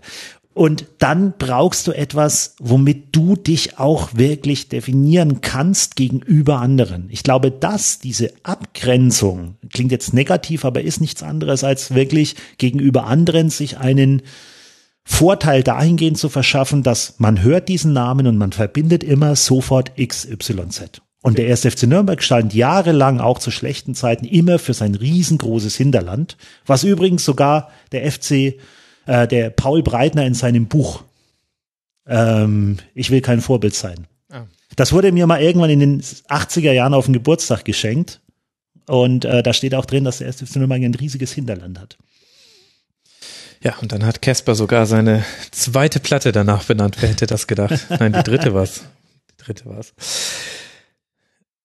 Ist das nicht, glaubst du, dass du in fünf bis zehn Jahren noch mit demselben Elan solche Diskussionen führen kannst oder besteht, wenn man in diesem Fußballgeschäft länger ähm, involviert ist, nicht die Gefahr des permanenten Frustes, der dann im schlimmsten Fall in Zynismus überschlägt? Denn du sprichst jetzt ein, ein großes Wort gelassen aus, nämlich wir werden nicht äh, achtmal Europa League spielen oder international spielen in den nächsten zehn Jahren. Ich glaube, das ist etwas, da geht jeder Verantwortliche mit. Aber selbst die kleinen Träume werden ja in der aktuellen Entwicklung des Fußballs immer unrealistischer. Also auch ein Pokalsieg für den ersten FC in Nürnberg ist immer noch möglich. Aber ich würde nicht allzu viel Geld draufsetzen, dass das unbedingt wirklich in den nächsten 10, 15, vielleicht sogar 20 Jahren passiert. Und eigentlich ist das ja etwas sehr Frustrierendes, denn man liebt das Spiel, man liebt seine Mannschaft, aber diese Mannschaft tritt ja in einem Wettbewerbsumfeld an, in dem es etwas zu gewinnen gibt und irgendwie möchte doch jeder Fan auch mal etwas gewinnen. Und dann reicht es auch nicht, dass dieser Gewinn ist, hey, wir sind nicht abgestiegen oder wir sind jetzt wieder Zehnter geworden, das hat man jetzt auch an verschiedenen Beispielen, finde ich, schon ganz gut ablesen können. Da ist Mainz 05 ein ganz tolles Beispiel mit einer irren Euphorie gestartet und auf einmal nicht mal mehr in der Europa League das Stadion ausverkauft. Ja, also wenn du, wenn du mich so, also die Eingangsfrage war ja, ob ich mit demselben Elan noch dabei bin. Das kann ich dir tatsächlich nicht mal versprechen für September oder Oktober, wenn die nächste, mhm. also meine Zeit endet turnusmäßig. Ähm, ob ich mich nochmal zur Wahl stelle, das kann ich heute auch noch nicht sagen. Ich weiß nur, dass es mir gerade unheimlich viel Spaß macht, dass sich dieser ganze Verein in einer Aufbruchstimmung befindet, ähm, auch natürlich durch die sportlichen Ergebnisse äh, ähm, beflügelt momentan. Ähm, da, wo jetzt wie, wo wir jetzt hier sitzen, sind wir gerade Tabellen-Dritter, ja, und mhm. ähm, aber das, das kann ich nicht versprechen. Es hängt aber auch mit dem, was du dann nach äh, äh dieser Frage auch gesagt hast. Es hängt für mich auch ein bisschen davon an, wo sich dieses Fußball oder wo sich der Fußball ganz allgemein hinentwickelt. Ähm, ich habe ja einen sehr euphorischen und auch sehr eigenwilligen Ansatz dieses gesamtheitlichen Fußballs, wo sich alle Bedarfsgruppen treffen und zu einer Einheit werden und sagen, kommt dazu sagen wir alle ja und mhm. dann ist erstmal fünf Jahre das Arbeiten an diesem großen Ziel, abseits irgendwelcher möglicher Störgeräusche oder so.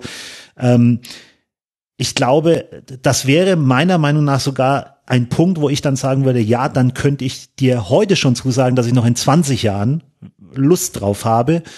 Ähm, aber dieser Ansatz ist natürlich auch ein sehr unausformulierter, er ist ein sehr euphorischer und er ist, wie gesagt, einer, der mir aufgrund vielfältiger äh, ähm, momentaner Diskussionen und, und Handlungsstränge äh, nicht sehr realistisch erscheint.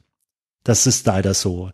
Auf der anderen Seite ist es aber im Endeffekt schon so, dass, dass es dann wichtig ist, wie sich der Fußball oder wohin sich der Fußball entwickelt.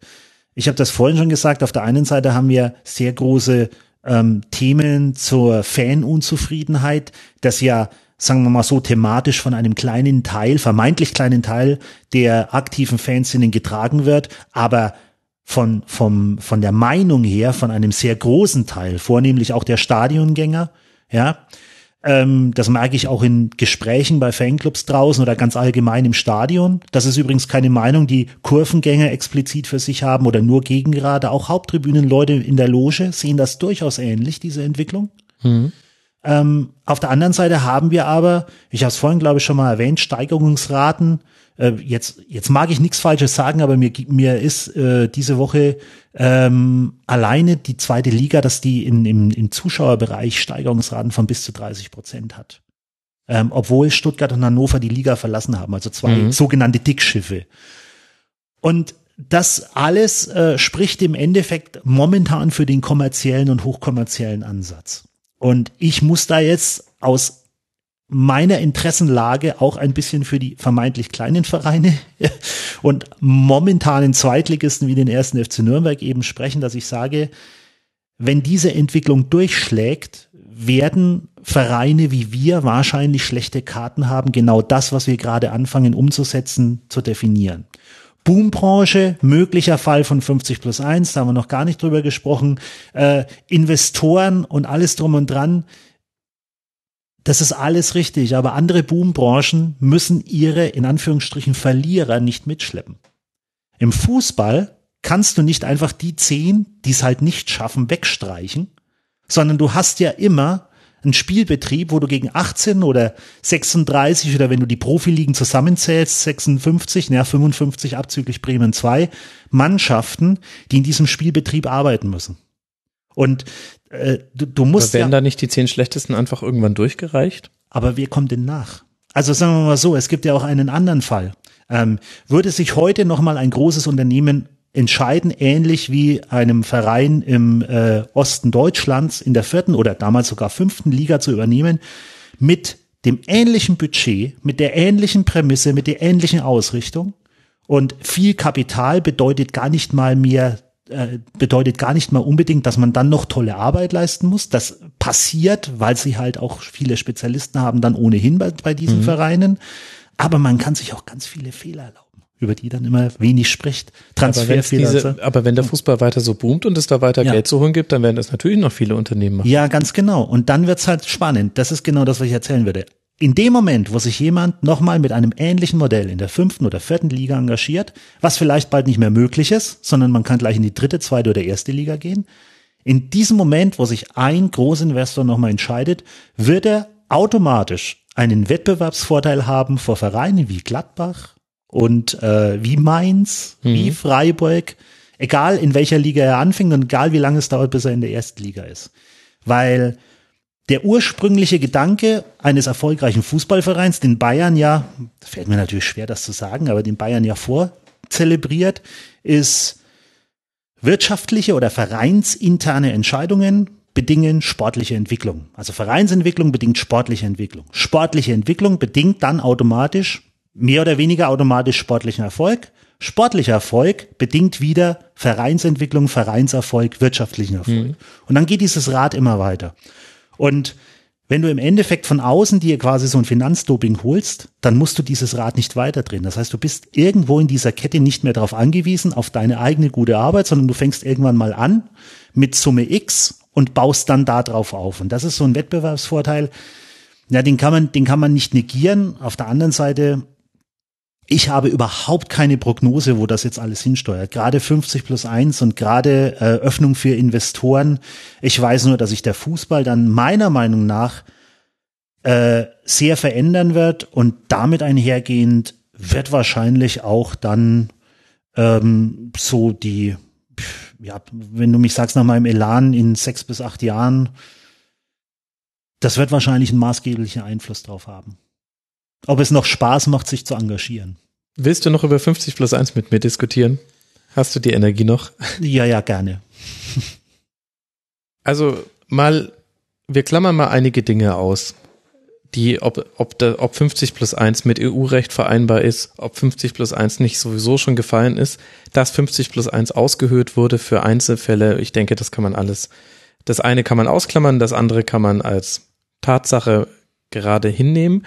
Und das, was die Diskussion rund um 50 plus 1 so interessant macht, ist, dass wir immer über Zukunftsszenarien sprechen, die niemand sehen kann. Und jetzt würde ich auch nicht für mich in Anspruch nehmen zu sagen, ich hätte hier eine Kugel des Nostradamus und wüsste, wie es in Zukunft läuft. Ich halte aber bestimmte Szenarien für wahrscheinlicher als andere.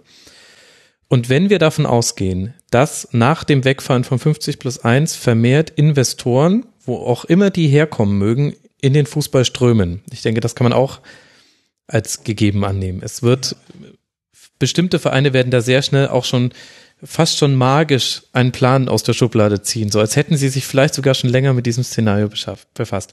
Also es wird mehr Investoren geben, die werden mehr Geld reingeben und die werden, davon werden wir nicht nur Investoren haben, die eine emotionale Rendite daraus ziehen, sondern Investoren, die damit Geld verdienen wollen. Damit ist das, das Invest an einen sportlichen Erfolg gekoppelt, der in einem Umfeld stattfindet, in dem klar ist, nicht jeder kann sportlich Erfolg haben, dann ist doch eigentlich sehr, sehr wahrscheinlich, dass wir irgendwann an eine Situation kommen, in der es wieder einen Unmut geben wird. Diesmal sind es dann nicht die Fans, die sagen, ey, dieses Spiel ist uns komplett entwachsen, sondern dann sind es die Investoren, die irgendwann sagen, ja, Moment mal, äh, was kann ich denn dafür, dass mein Verein wegen dem Depp von Sportdirektor abgestiegen ist und jetzt muss ich in der zweiten Liga spielen. Nee, dafür habe ich nicht 300 Millionen Euro gegeben und dafür habe ich auch nicht der DFL bei XY geholfen.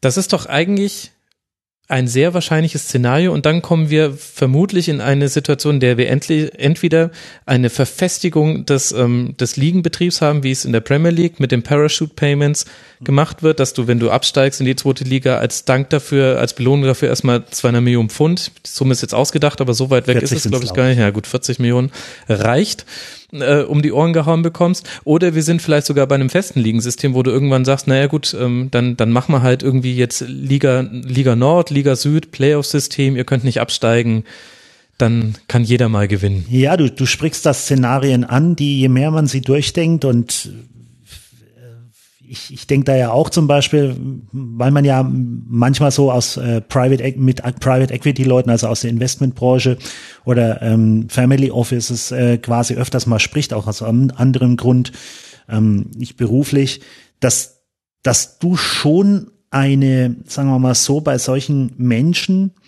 ähm, grundsätzlich eine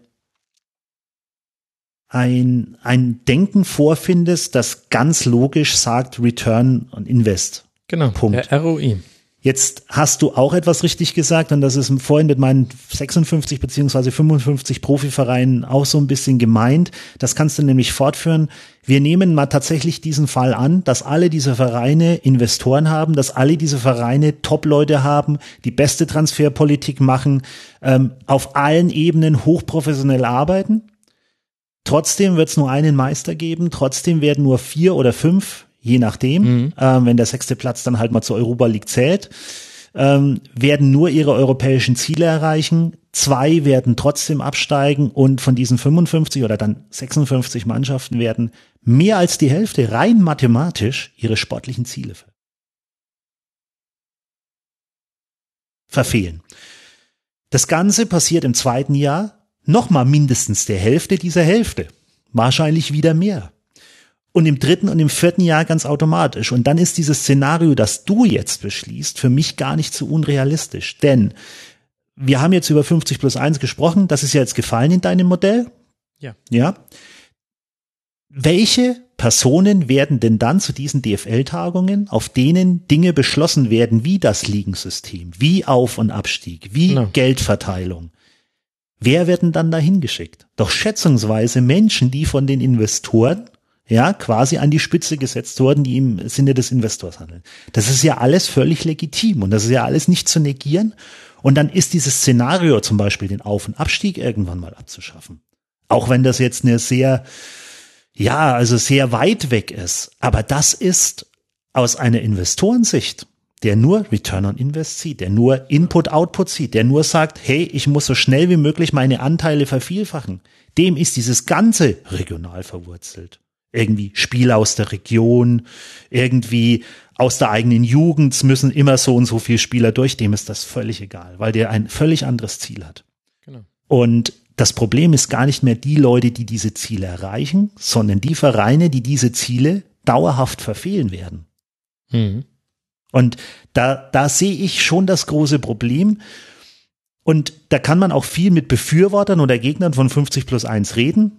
Ich muss für mich ganz sagen, da bin ich auch ganz ehrlich, ich glaube, dass 50 plus 1 ein elementarer Bestandteil ist, zumindest in Deutschland den Wettbewerb aufrechtzuerhalten, die Chancen für kleinere Vereine aufrechtzuerhalten mhm. und nicht umgekehrt. Weil ich aber auch, und da muss ich auch ehrlich sein, ähm, Teil der, äh, äh, der Vereine bin, die nicht unbedingt europäisch und international denken müssen. Hm. So, ja, klar. Na, da, da mache ich es mir auch sehr einfach. Was aber ja auch die so. Mehrheit der Vereine ist. Tatsächlich, ja. Aber da mache ich es mir sehr einfach und deshalb, äh, was heißt, da mache ich es mir sehr einfach? Ich habe einen anderen, eine andere Sichtweise und ich habe eine andere Idee zu 50 plus 1 oder eine, eine andere Meinung.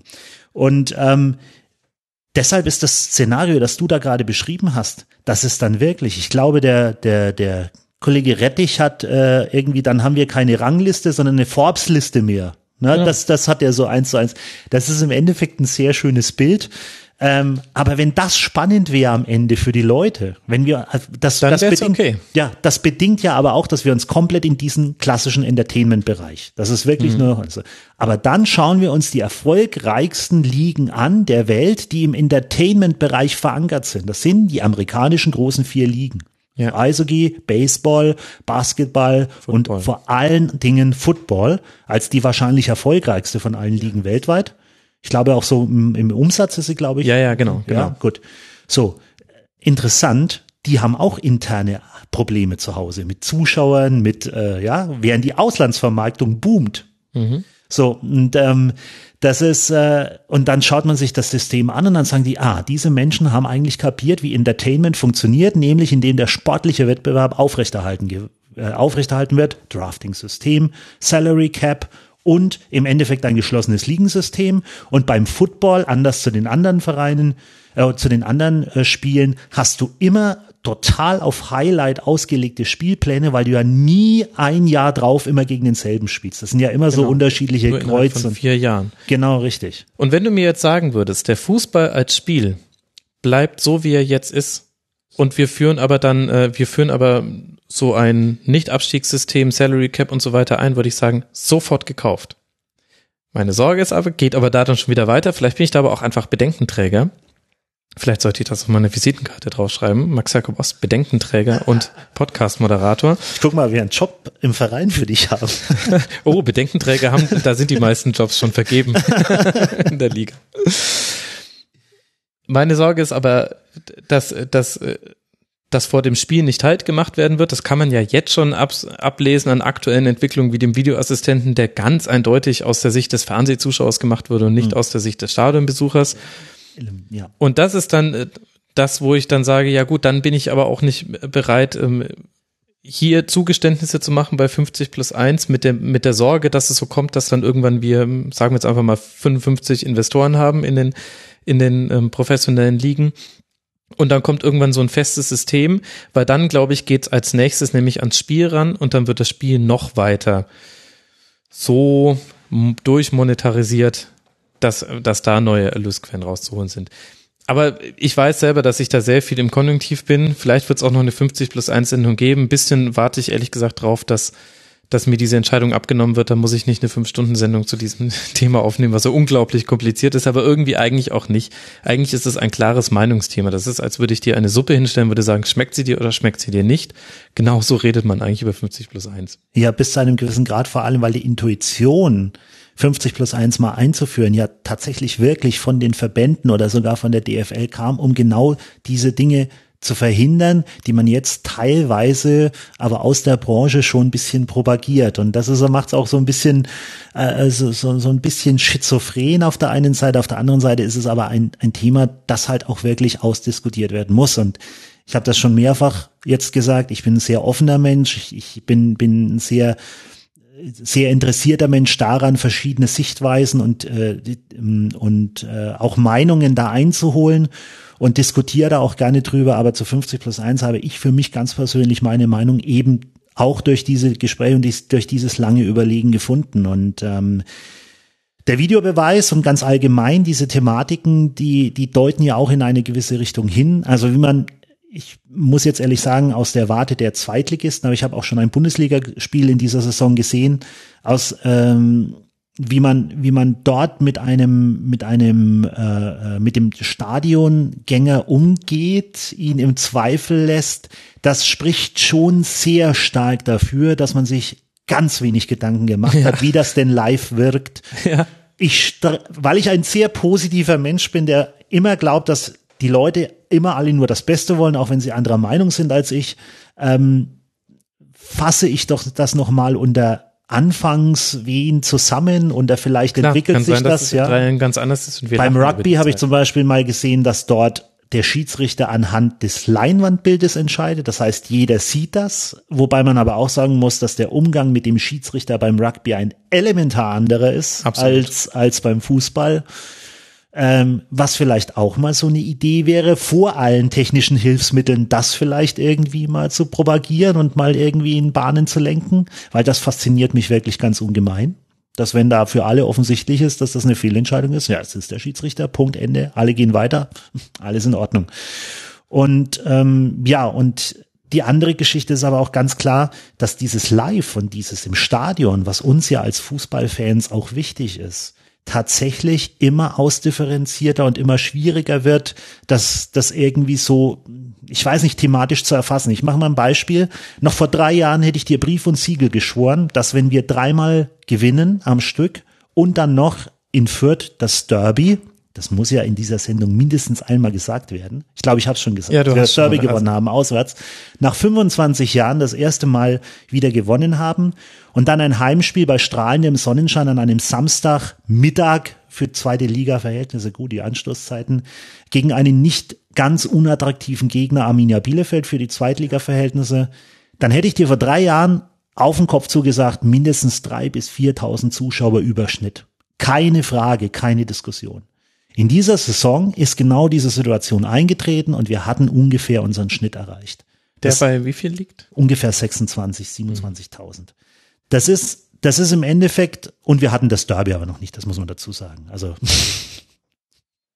das hoffentlich auch genauso siegreich gestaltet wird. Aber gut, ähm, das ist, das ist, ähm, das ist schon etwas, wo ich dann im Kleinen immer drüber nachdenke, welche Systematiken und welche Mechanismen funktionieren eigentlich nicht mehr.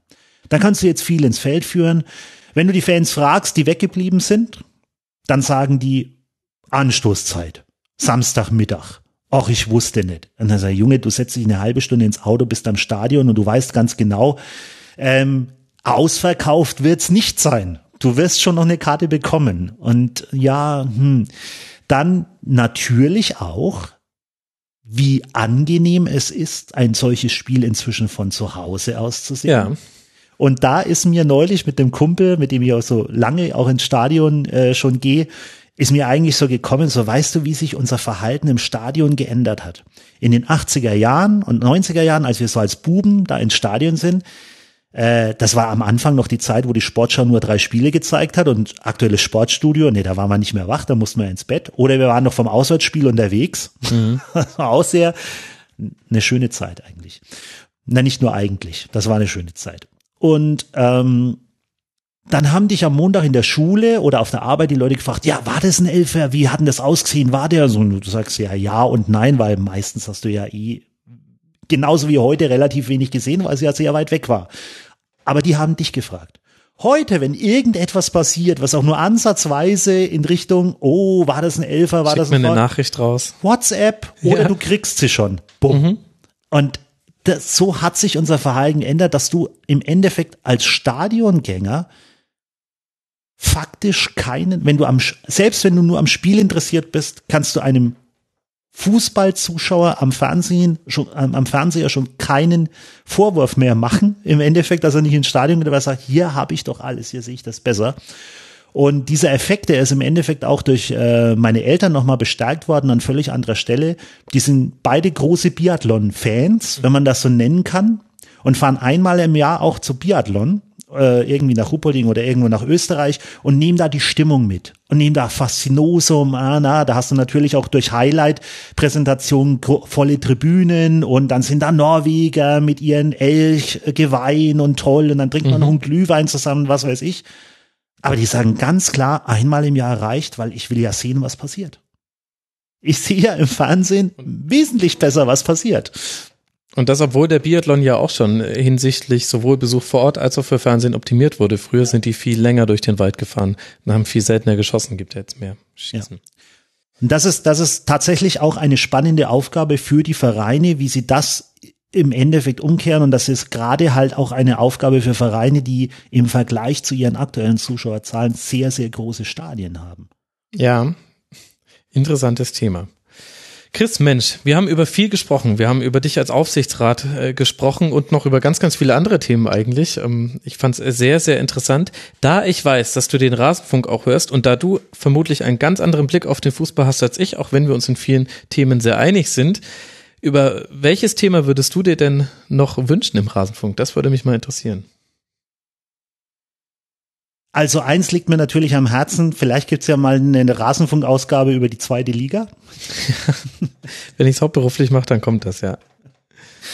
Und ähm, ansonsten muss ich ehrlich sagen, äh, ich höre ihn gerne und so ist das ja das heute. war jetzt auch, nicht als Fishing nein, nein, nein, gemeint. Nein, so ist das ja auch entstanden und ich glaube, dass es dem Fußball auch ganz gut tut, dass wir, dass wir solche Formate haben. Und deshalb bin ich auch sehr gerne gekommen, weil ich glaube, dass wir da draußen ganz, ganz viele am Fußball interessierte Menschen haben, denen die klassischen Informationsmedien vielleicht aufgrund der Aktualität, aufgrund der, ja, der Gleichförmigkeit auch vielleicht ein bisschen der, der Meldungen, die, die, die auch rausgegeben werden. Das muss man ja auch mal sagen, wie, wie, wie Bilder und wie Dinge rausgegeben werden, dass da manche Medienhäuser wenig Chancen haben, noch irgendwas dran zu ändern, ja. was beizumischen.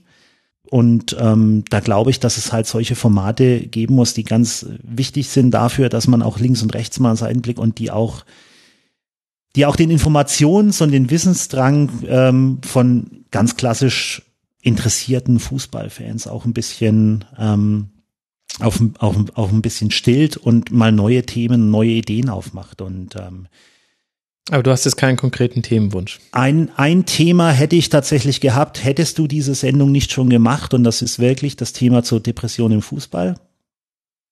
Da bin ich sehr neidisch, dass du Roald Reng kennengelernt hast. Ich habe nur eine, äh, ich habe nur auf meinem Hörbuch Spieltage eine, eine Signatur von ihm, eine Unterschrift. Ja, war auch eine sehr wichtige Sendung. Aber da kommen noch ein paar andere, die, die auch noch wichtig sind. Ähm, da gibt es so einige Flecken im Fußballbetrieb, über die irgendwie nicht so häufig gesprochen wird. Da freue ich mich sehr drauf und da lasse ich mich dann überraschen. Ja. Und die Sendung zu 50 plus 1. Äh, ich drücke mich ein bisschen davor, wenn ich ehrlich bin. Dieser, dieser Riemen zu Raba damals, das war, da ist eine Vorbereitung reingegangen, das ist äh, schier unglaublich. Und ich weiß, dass 50 plus 1 eigentlich noch härter wäre von der Gästeauswahl bis hin zu meiner Vorbereitung und Vorbereitung der Gäste und dann und vor allem bin ich mir ziemlich sicher, dass man da zwar nochmal viele Dinge erklären könnte und viele Aspekte sagen könnte, an die nicht jeder gleich denkt, wenn er an 50 plus 1 denkt, aber man wird nicht zu einem ähm, befriedigenden Ergebnis kommen. Es wird äh, 50 plus 1 ist noch sehr viel konjunktiv und derzeit tendiere ich fast dazu, das Jahr 2018 noch abzuwarten. Ich bin mir sehr sicher, dass wir am Ende des Jahres in der Frage viel, viel weitergekommen sind, was einfach das Schaffen von Fakten angeht. Und vielleicht ist es dann auch sinnvoller, es dann drüber zu diskutieren. Aber mal gucken. Mal schauen. Naja. Chris, ich danke dir sehr herzlich. Das hat äh, großen, großen Spaß gemacht. Das war Chris Ehrenberg aus dem Aufsichtsrat vom 1. FC Nürnberg. Vielen Dank dir. Danke dir ebenso. Aber du bist nicht bei Twitter. Ich könnte dich jetzt nicht verlinken. Nein, nein, nein, tatsächlich nicht. Ich bin nicht mal bei Facebook. Ähm Wie könnten die Leute dir Feedback zukommen lassen, wenn du, wenn sie dir Feedback kommen? Am einfachsten an Ehrenberg, also meinen Nachnamen, at fcn.de. Sehr da weiß ich, dass es den Fußballbezug hat und da würde ich das dann auch bekommen. Gut, sehr gut. Dann macht es, liebe Hörerinnen und Hörer. Ciao. Das war das Rasenfunk-Tribünengespräch. Wir gehen nun zurück in die angeschlossenen Funkhäuser.